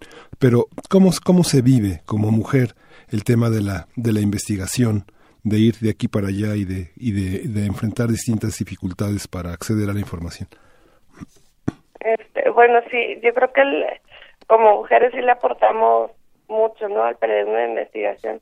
Me ha tocado platicar con con compañeras este de, de otros estados y de aquí y generalmente los, las que hemos iniciado en periodismo pues siempre nos mandan a, a fuentes que los medios no consideran tan importantes no como salud educación organizaciones civiles este etcétera no pero yo creo que el habernos formado en esas fuentes nos dio el enfoque adecuado no porque esas fuentes luego te llevan más a a ver a la sociedad o ver a la gente, a convivir con la gente, a, a entenderla, a entender los problemas este más de cerca, ¿no? A sentirlos. y, y este que si estuvieras, porque bueno, luego en, por lo menos pasa en algunos estados que te mandan a cubrir gobierno, congreso y es como si estuvieras cubriendo el mero, pues el edificio, ¿no? O sea, estar ahí, el estar pendiente como de los funcionarios, de los diputados, y, y sí te da un panorama político, te da un panorama, etcétera, ¿no? Pero, pero el panorama social, que es donde se genera pues todo, ¿no? Este, pues yo creo que te dan este, contacto con la gente. Sí. Entonces el, el hecho de que te consideren, bueno, a mí sí me tocó iniciar en un medio muy misógino, que siempre los traía en estas fuentes que les digo, eh, y en lo personal y, coincido con otras compañeras nos formó esta esta condición no o sea nos hizo ver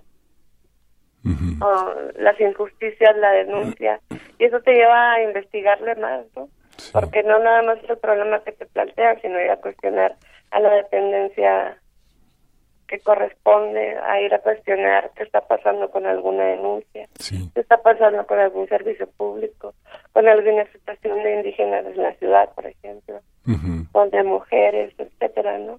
Este, y pues sí, también acá en Chihuahua se siente mucho este periodismo, este gremio que aún es muy misógino. Las generaciones de ahorita sí han impulsado pues, en otro otro chip, ¿no? Sí, estamos conversando con, con, Patricia Mayorga porque justamente Quinto Elemento está buscando este, periodistas para financiar sus proyectos. Es la convocatoria, la convocatoria, la primera convocatoria para eh, buscar proyectos de investigación periodística y alto impacto que requieran financiamiento y asesoría editorial. Esta primera convocatoria va a dar hasta 80 mil pesos al periodista o equipo de periodistas que resultan seleccionados para desarrollar su investigación. Dinos, Patricia, ¿cuál es el límite? ¿Dónde está la convocatoria? ¿Cómo buscarla? ¿Y cómo van a ser tratadas las propuestas? Híjole, es, o sea, yo estoy como invitada a que, a, pues a participar, ¿no? Claro. Pero las, sí, las bases ahorita yo todavía me las acaban de mandar. ¿Qué te, este, ¿qué te parece? Estoy ajá, y estoy haciendo propuestas, como, pero no tengo todo lo técnico. Claro. Sí, la convocatoria estará abierta a partir de marzo y hasta las 12 de la noche del día 10 de abril. Hay, hay que postular los trabajos a quintoelab.org y las propuestas van a ser tratadas con absoluta confidencialidad, se mantendrá bajo resguardo toda la información recibida. Toda esta iniciativa es resultado de el trabajo de Alejandra Chanik, Ignacio Rodríguez Reina, Marcela Turati y Daniel Lizárraga. Sí, Patricia, ¿qué te parece si compartimos todo en nuestras redes sociales y seguimos en contacto contigo? Porque sin duda nos, nos solidarizamos con todo lo que está ocurriendo, con, con, todo lo que nosotros podamos hacer para apoyarlos desde, desde aquí, desde la ciudad, desde la universidad. Y, bueno, sepan que, que, no están solos y que somos muchos los que apoyamos el periodismo de investigación y apoyamos el trabajo que, que realizas. Y bueno, pues te mandamos un abrazo con todo el cariño. Muchas gracias a ustedes y buenos días. Muchísimas gracias, que tengas un gran día y nosotros seguimos por acá. Primer movimiento. Después de esta discusión interesante, Miguel Ángel, Juana Inés, quizás sea buen momento para hacer una pausa, respirar un poco y replantearnos qué va a pasar con el periodismo en el 2018, que se antoja como un año muy complicado, terrorífico, y qué mejor que celebrar hoy, porque vamos a ver de cómo nos toca. Sí. desde luego va a haber que plantearse muchísimos temas. Ahí está Odebrecht, ahí está eh, con las campañas, las elecciones, los candidatos independientes, los frentes, ya. Es más lo que se acumula esta semana, como en, como en los pronósticos. Pero bueno, es Navidad. Ahora vamos a escuchar Lumbre, de esta compositora e intérprete Anastasia Guzmán, que se inició en la vida artística como artista plástica, que tejió su cabello muchas veces y que ahora teje en las cuerdas de la guitarra lumbre.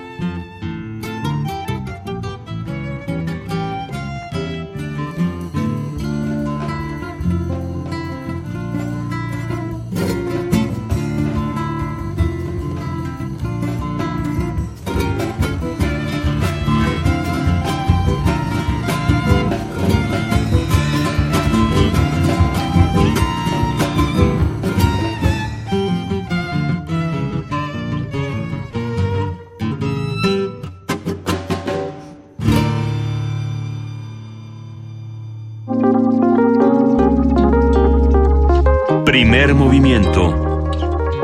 Hacemos comunidad.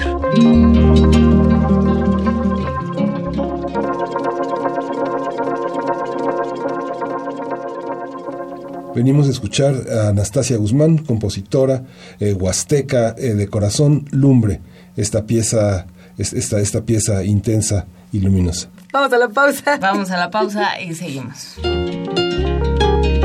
Primer movimiento.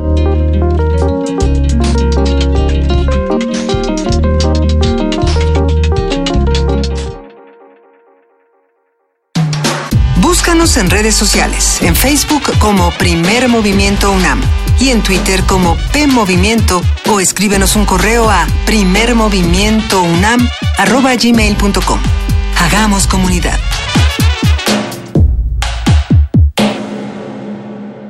Buenos días, volvemos a saludar a todos los que nos están viendo a través de TV UNAM en el canal 120 o en el canal 20 de TV Abierta y saludamos a todos los que nos escuchan a través de Radio UNAM en el 96.1 de FM y en el 860 de AM. Juana Inés de esa, muy buenos días otra vez. Muy buenos días de nuevo, Luisa Iglesias. Este, muy Miguel Ángel, buenos ¿cómo días. Miguel Ángel, eh, Buenos días en esa tercera hora de primer en este Eso. día que ya van como 500 veces que nos damos los buenos días, ¿verdad? Qué bonito. Pero siempre Sí. está bien, siempre está bien. Feliz Navidad a todos los que están haciendo comunidad con nosotros y nos escuchan o nos están observando.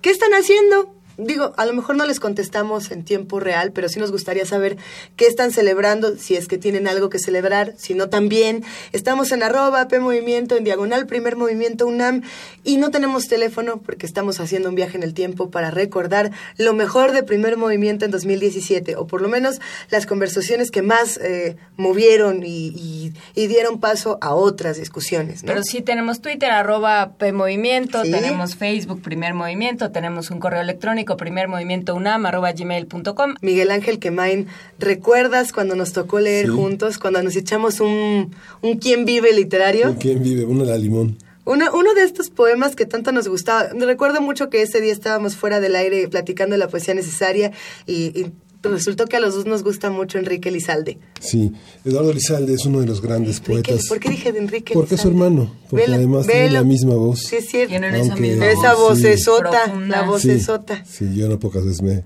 Y yo creo que hasta adelante de él me ha pasado. Pero él, lo- él lo toma con humor, porque además el tigre tiene muchas rayas. Tú también tienes una vocesota, Miguel y se- Ángel. Y se mimetiza, ¿eh? El tigre. Hablábamos, por supuesto, y esto surgió de, de que empezamos a hablar del tigre de Blake.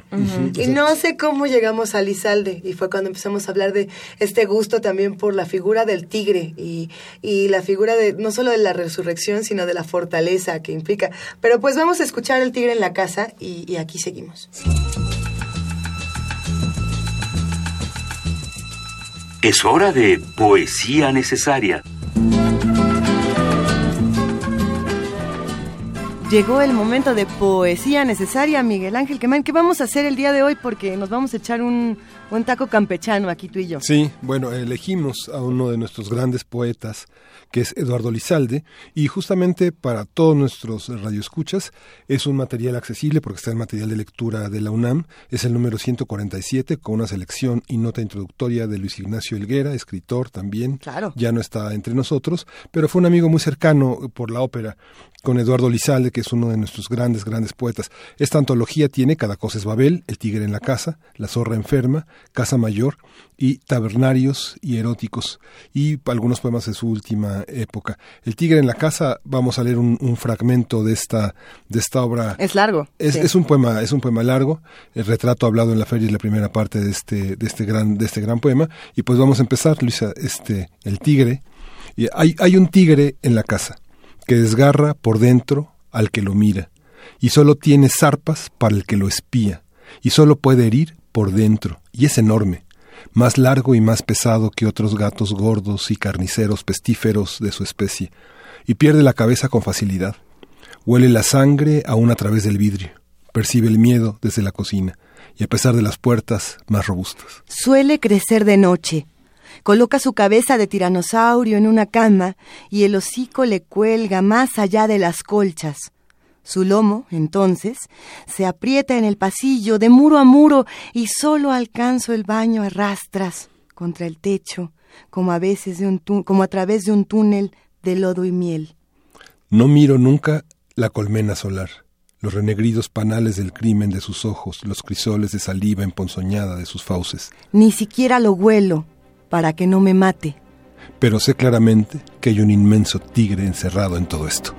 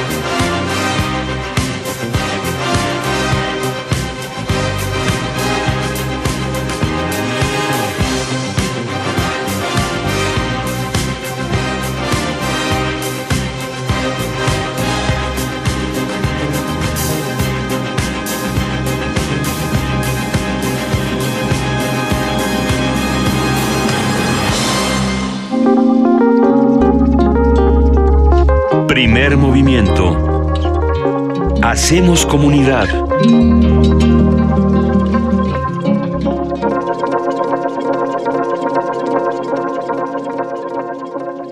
El tigre en la casa de Eduardo Lizalde, uno de los grandes eh, clásicos de la, de la poesía mexicana de los, del siglo XX, Miguel Ángel, y uno de, de los grandes retomadores de temas como el tigre, por ejemplo, de tropos, de tropos literarios y, y poéticos como este. Y hoy vamos a tener una, una mesa muy interesante que habla sobre la organización de la, de la criminalidad, de la parte delictiva en la Ciudad de México, algo que tratamos de hacer aquí desde el análisis. Sabemos que hay estadísticas muy importantes en el INEGI, en Sí. distintos mecanismos para hablar de cómo es, pero sabemos que hay otras formas, otras fronteras que no están todavía estrictamente tipificadas en, nuestra, en nuestro mundo jurídico y en la, y en la parte policiaca. Vamos a hablar eso con Juan Salgado, él es investigador del CIDE y esa conversación la tuvimos el 26 de julio. A raíz de que Miguel Ángel Mancera, después de una serie de actos eh, delictivos, tú lo recordabas, Luisa, de la Tláhuac. del asesinato de Ojos y de todas estas eh, de, de todas estas eh, actos violentos que fueron desencadenando después de que eh, Miguel Ángel Mancera, jefe de gobierno de la Ciudad de México, ya a estas alturas, en 25 de diciembre, ya no sé si siga siendo o si ya se fue a formar a la piñata de, de los presidenciables, pero bueno, en ese momento quien era el jefe de gobierno de esta ciudad decía no hay cárteles, no hay delincuencia organizada en la Ciudad de México. decía, no existe crimen organizado y no hay narcotráfico, sino narcomenudeo, que no es lo mismo. Sí. Ah, No, no es lo mismo ah. si quieres ser presidente de la República, me imagino. Pero bueno, vamos a escuchar lo que tuvo que decir al respecto en ese momento el doctor Juan Salgado, investigador del CIDE y, por supuesto, eh, colaborador asiduo de este espacio. Y que nos quede como una pequeña reflexión, si sirve, de que lo que ocurre en la Ciudad de México también se replica en las, las ciudades más pequeñas, como pueden ser las ciudades dentro de las ciudades, como Ciudad Universitaria. Y también preguntarle a nuestro rector, a nuestras autoridades universitarias, qué está pasando con los temas de seguridad, qué está pasando con Radio UNAM, con los diferentes medios de comunicación. Creo que todos tenemos un papel importante en una discusión como esta. Por supuesto. Vamos a oírlo. Primer movimiento.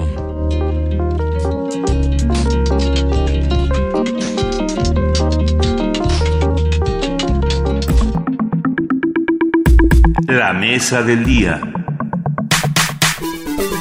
El pasado jueves, la Secretaría de Marina informó que el líder del cártel de Tláhuac, conocido como Felipe de Jesús Pérez, alias El Ojos, fue abatido en un enfrentamiento entre miembros del cártel y elementos de las fuerzas federales de seguridad. El capo fue localizado gracias a labores de inteligencia de campo y gabinete. Esto es lo que se dice.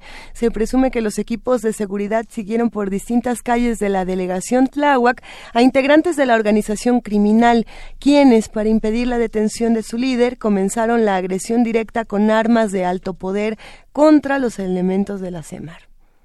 A partir de la captura de El Ojos, hablaremos sobre la incidencia delictiva en la Ciudad de México, cómo ha variado en los últimos años y qué dice del resto del país. Vamos también a poner en entredicho ya no el término inteligencia, porque si ya ni modo, ya lo perdimos, pero sí el de cártel. Eh, ¿Qué está pasando con esto? Nos acompaña para ello el doctor Juan Salgado, profesor investigador del CIDE. ¿Cómo estás, Juan Salgado? Buenos días. ¿Qué tal? Buenos días, saludos y saludos al auditorio.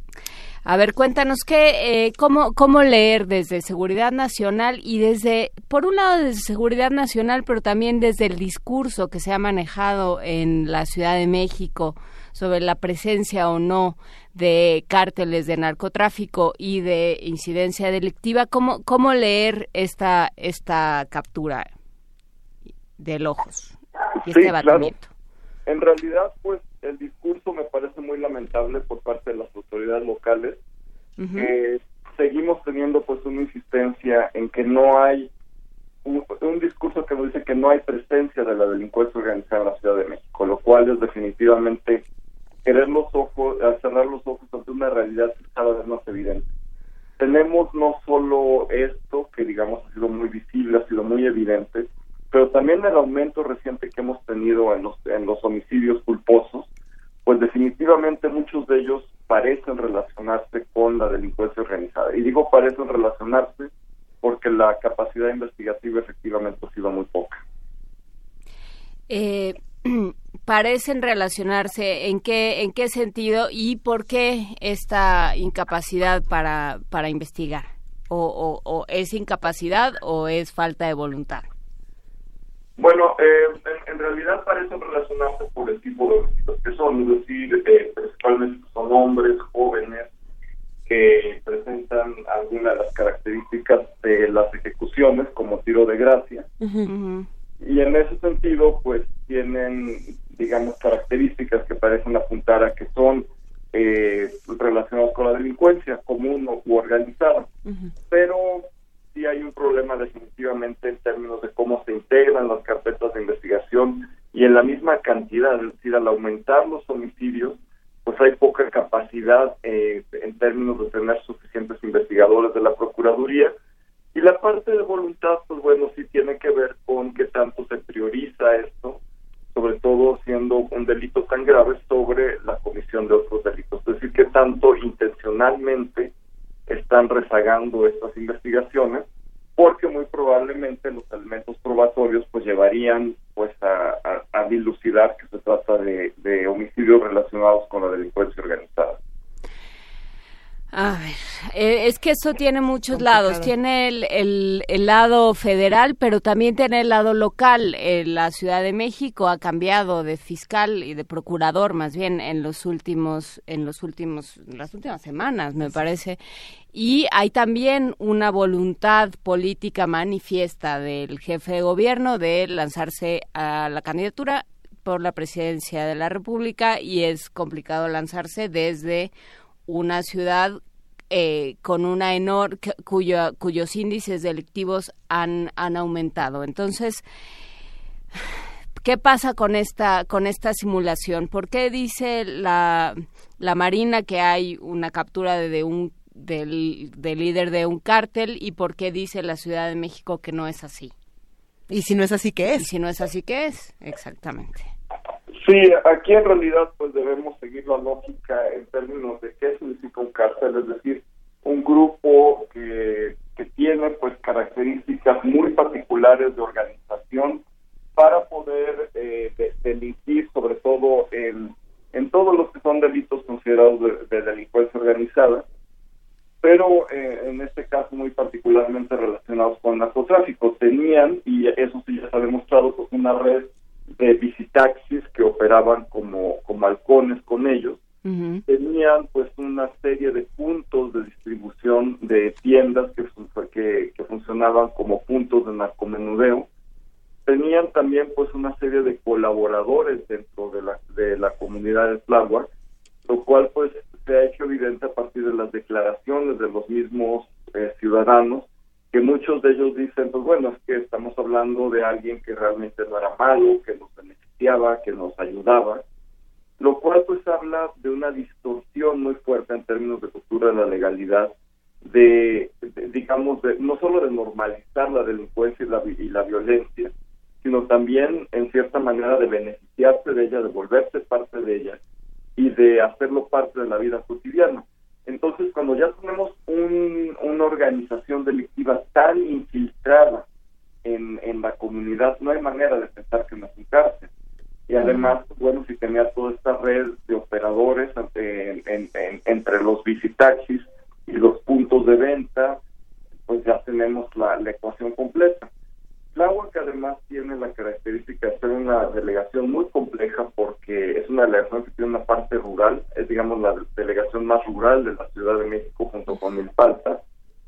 Y en ese sentido pues tiene también calles de muy difícil acceso, zonas que son de muy difícil acceso para la autoridad y de esto pues se aprovechó esta organización delictiva. Entonces el decir que no es un cártel pues es una posición política más que una posición técnica. Pero a ver, se parece tanto a un cártel, eh, huele a cártel, sabe a cártel, pero no es, no es un cártel y no es delincuencia organizada. ¿Qué tipo de solución entonces se le tiene que dar o qué tipo de tratamiento? Por ejemplo, en el caso de estos, de estos visitaxis, de estos mototaxis, ¿qué, ¿qué se va a hacer a continuación? ¿Y desde dónde se va a abordar para ver cuál es la verdadera respuesta de las autoridades? Bueno, en, en realidad aquí lo que tenemos que considerar pues es las causas penales que tiene el, el Ojos en su contra. En ese sentido, pues eh, sí tiene varios homicidios que, que, se le han comprobado en, su expediente y pues definitivamente se tiene que seguir el proceso por estos homicidios, el cual pues bueno, eh, ya de por sí pues tiene, tiene pues este, como bastante agravantes. Pero más allá de eso, pues tiene que comprobársele su participación en extorsión, en secuestro, en robos de vehículo, en una serie de, de delitos colaterales que evidentemente pues ya conforman pues eh, una lógica de operación de la delincuencia organizada, pero más allá de eso pues eh, me parece que, se debe recopilar la suficiente evidencia para poder vincularlo con narcotráfico, con, eh, con delincuencia organizada, con delitos contra la salud. Y en ese sentido, pues, si se tiene eso, si se tiene pues toda la evidencia de las redes que había alrededor, pues se tiene que tratar esto como el caso de un cártel, porque pues es lo que es, lamentablemente. A ver, eh, no sé cuál haya sido tu tu reacción al ver, por ejemplo, las eh, todo el entierro, todo el proceso del entierro, eh, en el sentido de lo que dice de qué tan inserto está y qué tan intricado, imbrincado está en el tejido social. O sea, forma, como lo, como lo mencionabas, Juan Salgado, eh, este personaje, el Ojos y todos los eh, y todos los que están alrededor forman parte ya de una comunidad y ya y, y, ya están insertos ahí y ya cumplen una serie de funciones que no está cumpliendo el Estado, ¿no?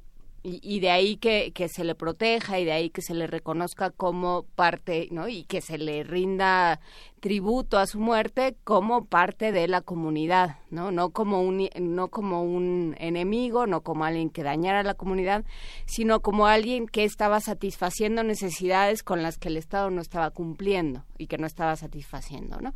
Entonces, ¿Esto cómo se desactiva? ¿Y esto qué nos dice de la delincuencia en la Ciudad de México? O sea, ¿cómo ha crecido? ¿Qué, qué datos se tienen y cómo se puede medir?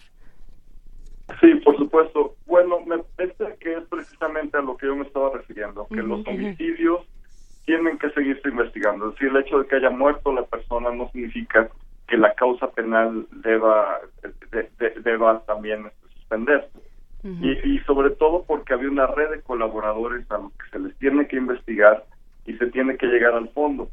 Eh, en realidad el homicidio doloso, de acuerdo a los datos del Observatorio Ciudadano de la Ciudad de México, pues ha aumentado eh, casi 12% en, en el último año hasta 2016, pero es una tendencia que ha seguido a la alza en 2017, por lo menos esta mitad del año eh, muy, eh, muy contrasta notoriamente con el homicidio culposo que precisamente bajó 12%. Es decir, mientras el homicidio, eh, digamos, producto de accidentes, etcétera, baja considerablemente la ciudad, al mismo tiempo el homicidio culposo aumenta de manera sustantiva.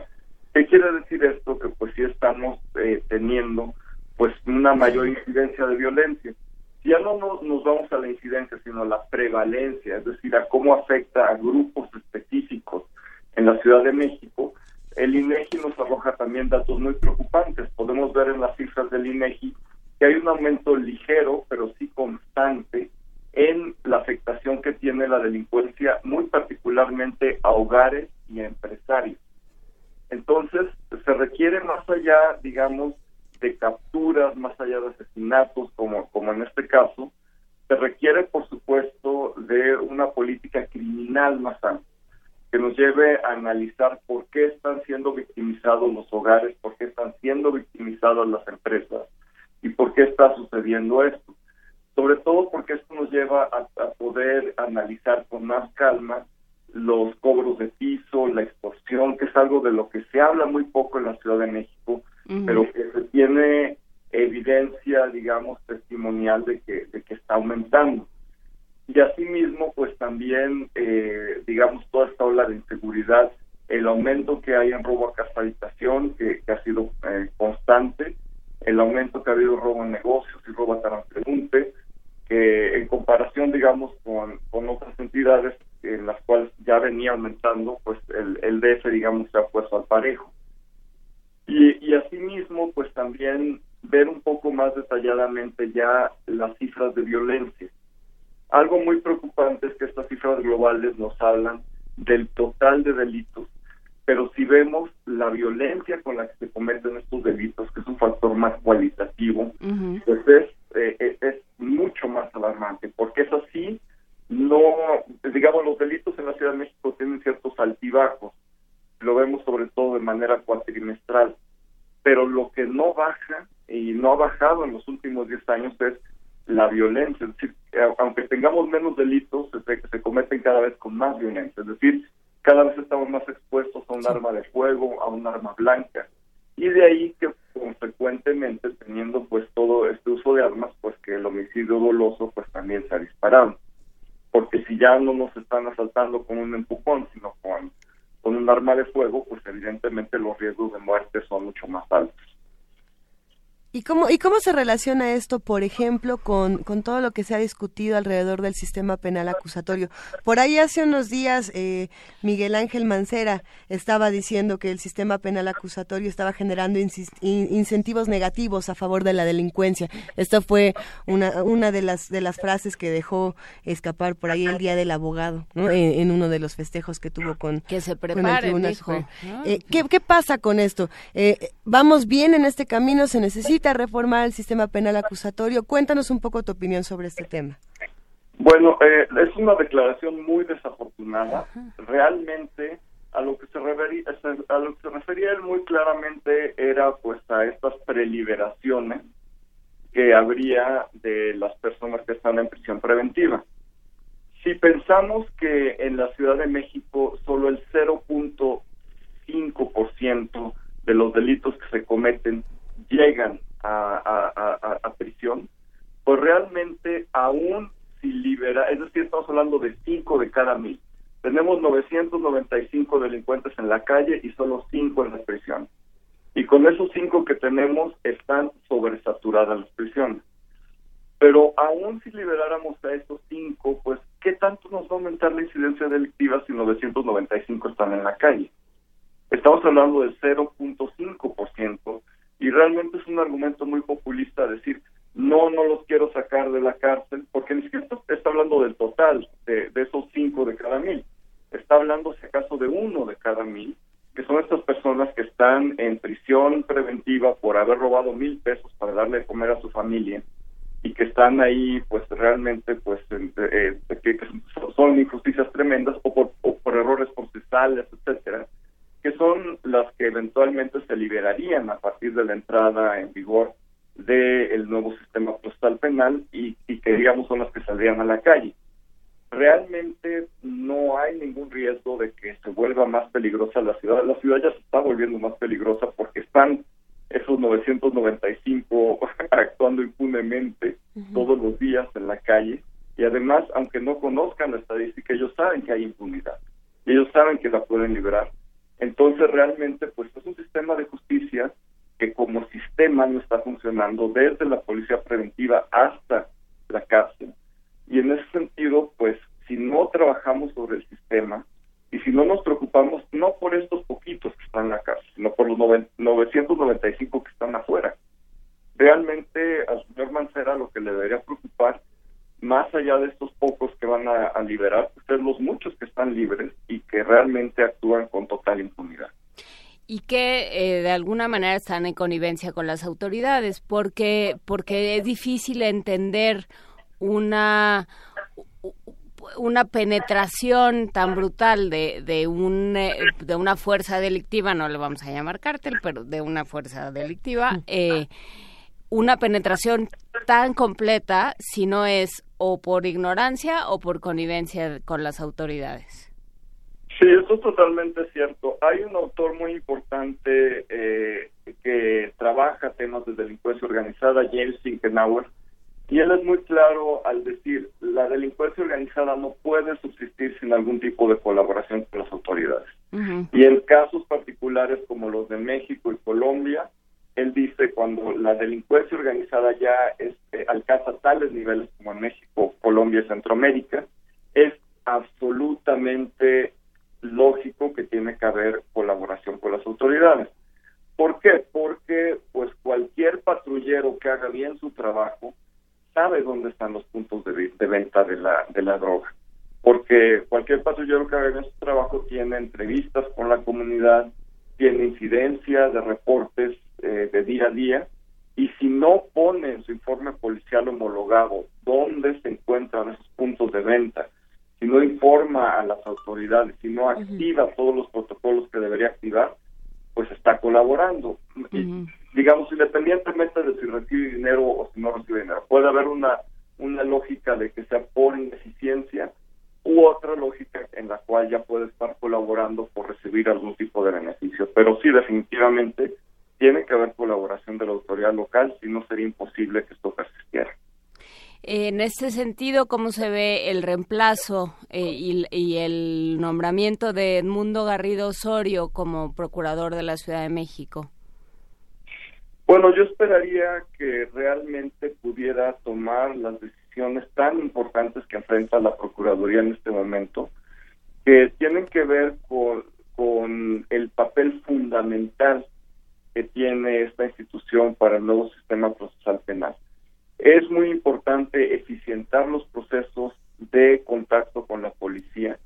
Realmente los policías de la Ciudad de México están sufriendo mucho porque tienen que hay, hay, hay, un, hay un repunte muy alto de la detención arbitraria, no porque antes no lo hayan hecho, sino porque ahora el Ministerio Público les exige que, que, presenten con toda la documentación a un detenido y los policías no son capaces de integrarlo también por la complejidad de los instrumentos y en ese sentido pues tienen un problema pues hay, una especie de limbo en el cual el delincuente pues está detenido arbitrariamente en una patrulla mientras el policía llena los formatos, lo entrega al Ministerio Público y si no se logra eficientar este proceso vamos a tener a más delincuentes ahí sí muchos de ellos detenidos en flagrancia que salen en la audiencia de control porque no se puede no, no se puede documentar efectivamente que la detención fue legal.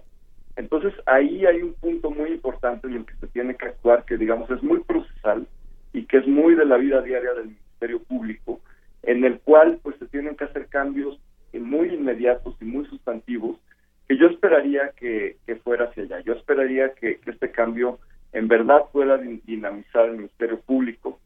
Tenemos también tiempos de espera que son inaceptables, es decir, por cualquier querella, por cualquier asunto mínimo, se tiene que pasar un ciudadano cuatro a cinco horas en el Ministerio Público por trámites que deberían simplificarse.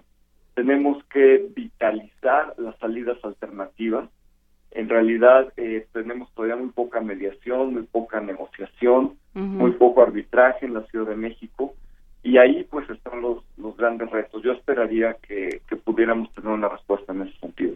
A ver, déjame ver si te entiendo. El, eh, se captura a un sujeto en flagrancia, en flagrancia, se, le deja en la patrulla y hay que llenar una serie de formatos y hay que hacer una serie de trámites frente al Ministerio Público. ¿Es así? Es correcto. Y esos trámites son engorrosos y son tardados todavía. Así es. Y, también, bueno, debemos considerar que tenemos pues policías en la Ciudad de México que tienen cuatro meses de formación y que se les pide llenar un informe, se les pide resguardar la escena del delito sin tener los elementos necesarios se les pide la cadena de custodia de la evidencia, que es importantísimo, y se les pide pues llenar el informe policial homologado, que es muy complejo, que tiene una parte cualitativa que tienen que llenar como, como informe policial, que tiene eh, pues distintas descripciones de la escena del delito, y en ese sentido pues les puede llevar un par de horas hacerlo y pues ya tener un par de horas al detenido en la patrulla pues ya, ya tenemos una situación de detención injustificada o arbitraria. O a veces en los ministerios públicos han llegado a crear un corralito, por así decirlo, donde el delincuente está en un limbo, no está ni en la patrulla ni en el Ministerio Público, porque el, Ministerio Público sin la documentación no se lo recibe, porque se mete en un problema. Ahí la detención arbitraria ya sería culpa del Ministerio Público, si se lo recibe sin la documentación adecuada. Entonces, tenemos que eficientar estos procesos y en buena medida es eh, pues una parte de capacitación, de hacer los formatos más simples, de, sensibilizar a los ministerios públicos ante este problema, que ahí sí tenemos pues una necesidad de actuación de arriba hacia abajo, es decir, de que quien esté a cargo de las dos instituciones, de la Procuraduría y de la Secretaría de Seguridad Pública, para empezar se hablen y para empezar busquen la manera de, de- de solucionar esto que es absolutamente absurdo. Claro, porque eso suena a que se presta cualquier tipo de abusos por un lado y por el otro, y por no hablar de, una, de un motín, ¿no? Y de problemas de derechos humanos también. Sí, exactamente. De- Ahí la cuestión de derechos humanos pues es, es central, porque en el momento en el cual tengamos, la, la patrulla es un espacio en el cual el ciudadano eh, se encuentra solo frente a la autoridad. Y en ese sentido pues está en riesgo de cualquier tipo de abuso, de cualquier tipo de atropello, porque no todas las patrullas en la Ciudad de México tienen cámaras. y pues realmente pues sí hay un tema de derechos humanos muy importante en el cual pues una persona esté detenida arbitrariamente en una patrulla sobre todo. El informe reciente de Amnistía Internacional al respecto pues da cuenta en un alza muy importante. Hay que considerar que buena parte de este repunte tiene que ver precisamente con esta falla de coordinación entre el Ministerio Público y policías es decir, no es que de, pronto los policías hayan vuelto más eh, arbitrarios que antes eh, siguen siendo iguales básicamente. El punto es que ahora tenemos más exigencias para documentar una detención y el no poder resolver un tema de flujo procesal entre policía y Ministerio Público, pues nos da un repunte de detenciones arbitrarias. A ver, eh, hay preguntas, por supuesto, en redes sociales por parte de los que hacen comunidad con nosotros y sobre todo hay mucho descontento cuando comenzamos a hablar de estos temas, por supuesto que, que lo hay. Eh, las palabras que como siempre salen cuando hablamos de estos temas eh, en redes sociales están brotando de nuevo, está por ahí una vez más corrupción, una vez más impunidad, una vez más violencia, ¿no? Estas tres palabras que nos dan la vuelta, Juan. Y, y por supuesto, pues que viene a cuento hablar del sistema anticorrupción de la Ciudad de México y de todas las discusiones que se dieron alrededor de él en las últimas semanas. Pues lo mismo hay quienes nos escriben y nos dicen que, que este sistema estaba amañado desde un principio y que no va a, ayudarnos en nada a la situación eh, de, de violencia, de delincuencia, de corrupción, de impunidad que estamos viviendo. ¿Qué opinas de lo que está pasando con este sistema? Sí, re- realmente pues el sistema en, sus, digamos, siete, eh, en, sus siete ramas, pues requiere, eh, en, principio, pues una vigilancia muy activa. Requiere que los comités ciudadanos sean efectivamente independientes.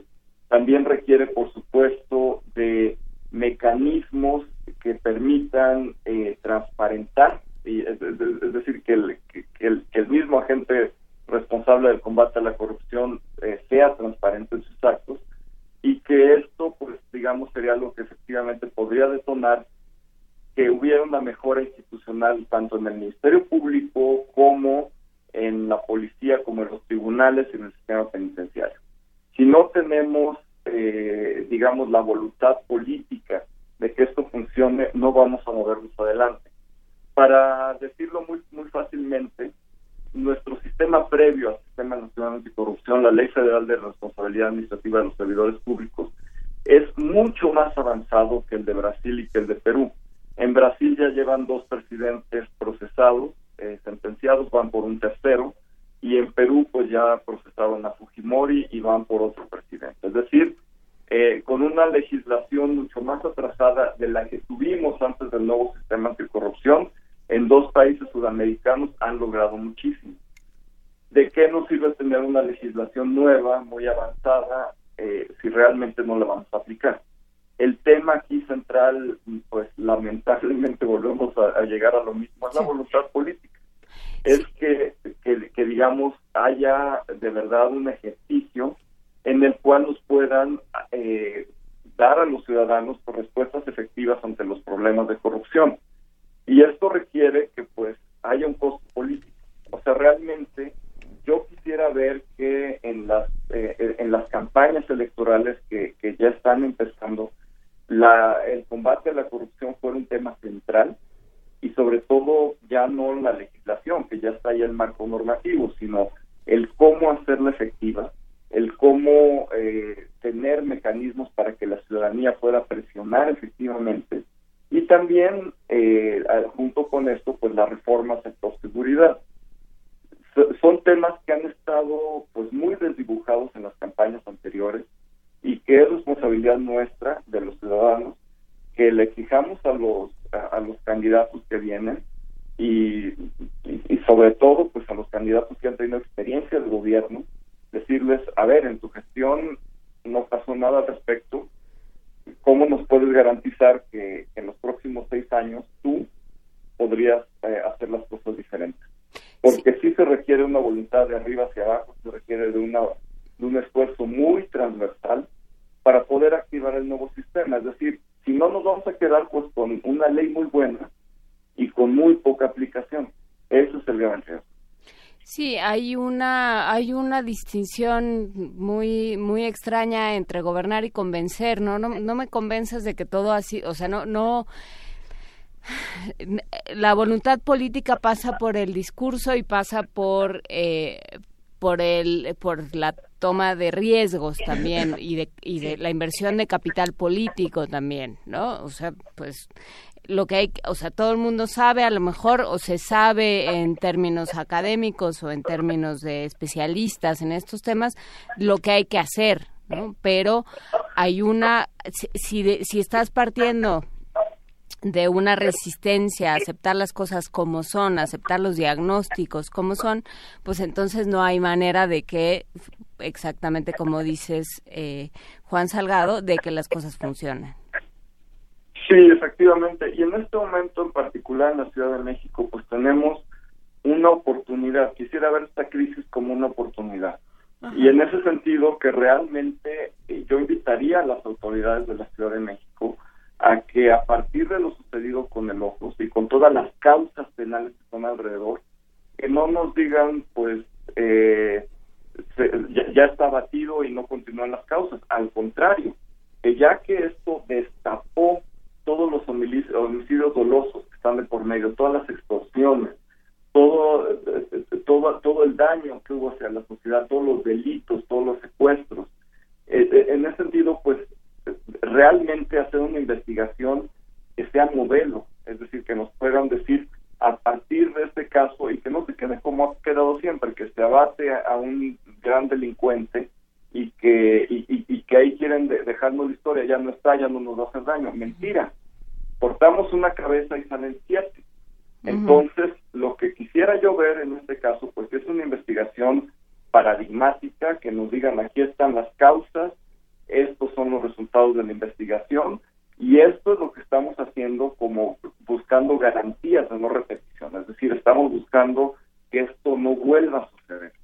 Y en ese sentido, ya que le llamen cárcel o que no le llamen cárcel, pues ya a mí me dejaría de preocupar porque estaría viendo una autoridad responsable que está tomando medidas para que la ciudadanía esté más segura. No, pero ya lo que dijo, lo que salió a decir Edmundo Garrido fue que se va a llegar hasta sus últimas consecuencias y se procederá de acuerdo con, eh, con lo que haga falta, o sea, los lugares comunes que ya conocemos y que no llevan a nada. Exactamente, pero ahí es donde los ciudadanos tenemos que transformar esos lugares comunes en exigencia. Uh -huh. Y decirle, señor procurador, usted nos dijo que llegaría hasta las últimas consecuencias. A un mes de lo ocurrido, ¿dónde están las últimas consecuencias? A dos meses, ¿qué ha pasado? A tres meses, es decir, no olvidarnos. Y porque aquí tenemos un caso de concierto delictivo, es uh -huh. decir, una serie de actores que, están llevando hacia esta situación de eh, criminógena. Y, y, tenemos pues un laboratorio excelente para que la autoridad nos diga así se debe hacer una investigación delictiva. O sea, yo, yo quisiera que, que, que de verdad la Procuraduría aprovechara esta crisis, la transformara en oportunidad y que a partir de la exigencia ciudadana y de, y de una motivación propia, pues nos pudieran decir así es como vamos a empezar a actuar y así vamos a hacer bien las cosas. Pero bueno, de lo que yo, de lo que yo quiero a la realidad, pues hay una brecha muy Pero ya queda sentado no solo lo que tú quieres, Juan Salgado, que bueno, supongo que querrás muchas cosas, pero pero de, de cómo, cómo tenemos que empezar a operar como, como conjunto de ciudadanos, ¿no? Seguir pensando, bueno, pero todo va a ser, seguir igual y no va a pasar nada y esto solo va a crecer pues no tiene no tiene demasiado sentido, no nos deja demasiados recursos como ciudadanos. Sí, efectivamente. Estamos cayendo en lo que en inglés se llama el nothing works criminology, es decir, la criminología de nada funciona. Mm. Estamos en México ya empantanados en este pensamiento y tenemos razones, razones muy justas para creerlo. Sin duda alguna, pues tenemos toda una experiencia que nos lleva hacia allá. Sin embargo, eh, no debemos dejar de exigir a la autoridad que ante un caso de este tamaño, que sobre todo que está abriendo tantos delitos colaterales y que nos da esta, esta oportunidad de entender cómo funciona, pues que, que pueda haber un aprendizaje, es decir, que pueda realmente la autoridad, eh, a partir de lo sucedido, conocer cómo operan estas organizaciones en la Ciudad de México y, y, y realmente llegar, pues ahora sí como dijo el procurador, a las últimas consecuencias. Por aquí no- nos compartieron, eh, si no me equivoco es Henry, Ca- Henry Cabriolet, nos comparte en redes sociales. El artículo que precisamente escribe, si no me equivoco, lo escribe Víctor Sánchez, Víctor Manuel Sánchez Valdés, en Animal Político llamado eh, Los cárteles que operan en el centro de México y habla, por supuesto, de Guerreros Unidos, de Zetas, de familia michoacana y menciona por ahí bien- muy interesante el asunto de la Unión Tepito, que, que se relaciona directamente precisamente con el cártel de Habrá que, habrá que seguir discutiendo todos estos temas y que esto sea la oportunidad de que se abran desde otras perspectivas. No, no sé con qué te gustaría cerrar, Juan Salgado. Sí, bueno, Víctor Manuel fue mi alumno en el doctorado en el CIDE y la verdad es que pues es excelente investigador y su artículo pues sin duda alguna que pues nos da una visión muy amplia de toda esta complejidad de organizaciones delictivas en la Ciudad de México y que pues es una respuesta muy concreta a, Sí. a- a los planteamientos de Mancera. Entonces yo creo que tenemos que partir de la realidad, diagnosticarla bien y sobre todo no cerrar los ojos ante lo que está sucediendo. Pues muchísimas gracias, doctor Juan Salgado, profesor investigador del CIDE. Eh, gracias por esta conversación y seguimos discutiendo estos temas, si te parece. Con muchísimo gusto, hasta luego. Muchas Hasta luego, gracias. Primer movimiento.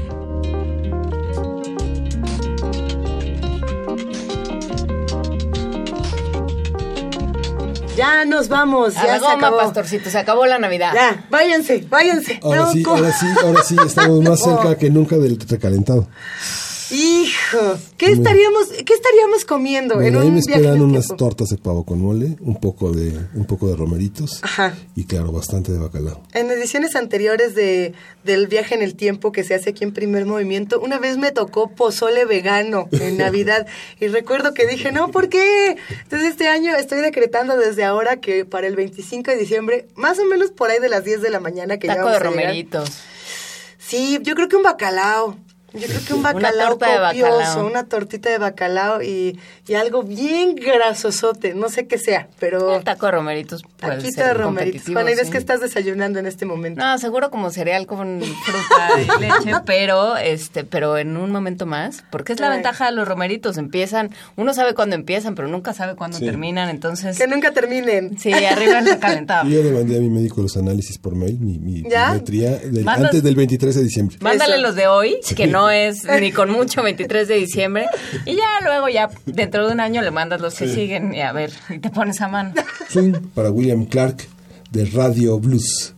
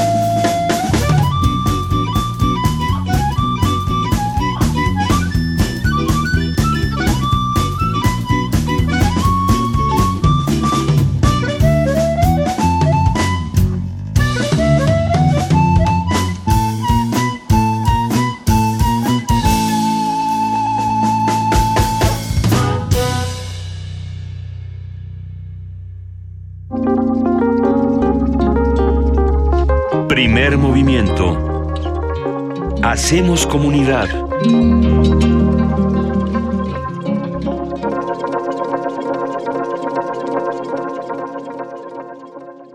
Estuvimos escuchando Swing para William Clark.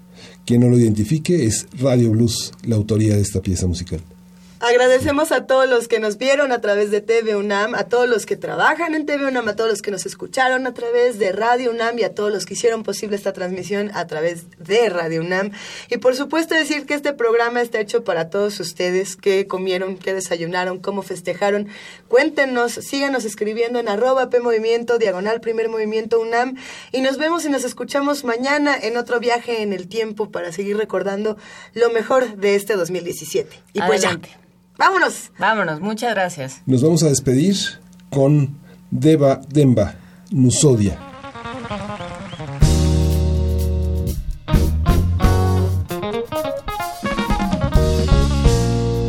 Esto fue primer movimiento. El mundo desde la universidad.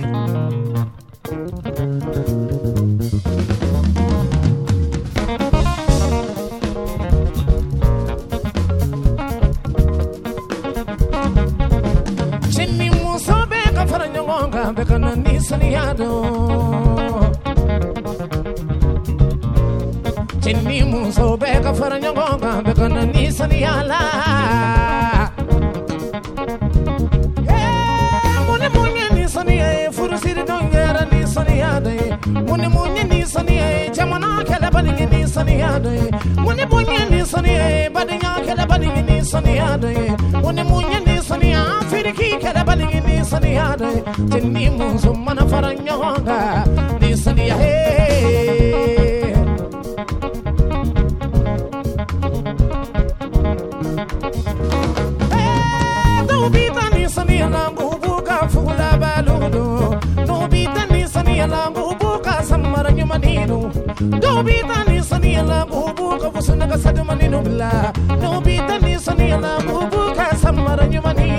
sinni muso na fara ɲɔgɔn kan ni saniya he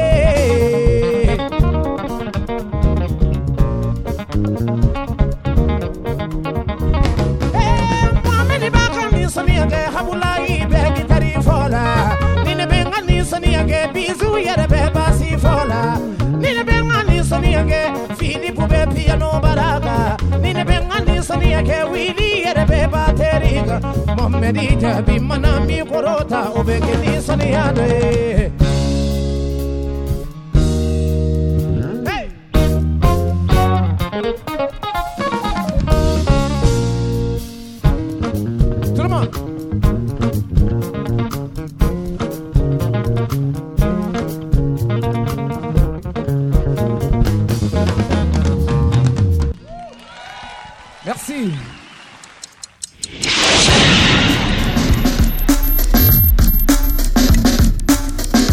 Radio UNAM presentó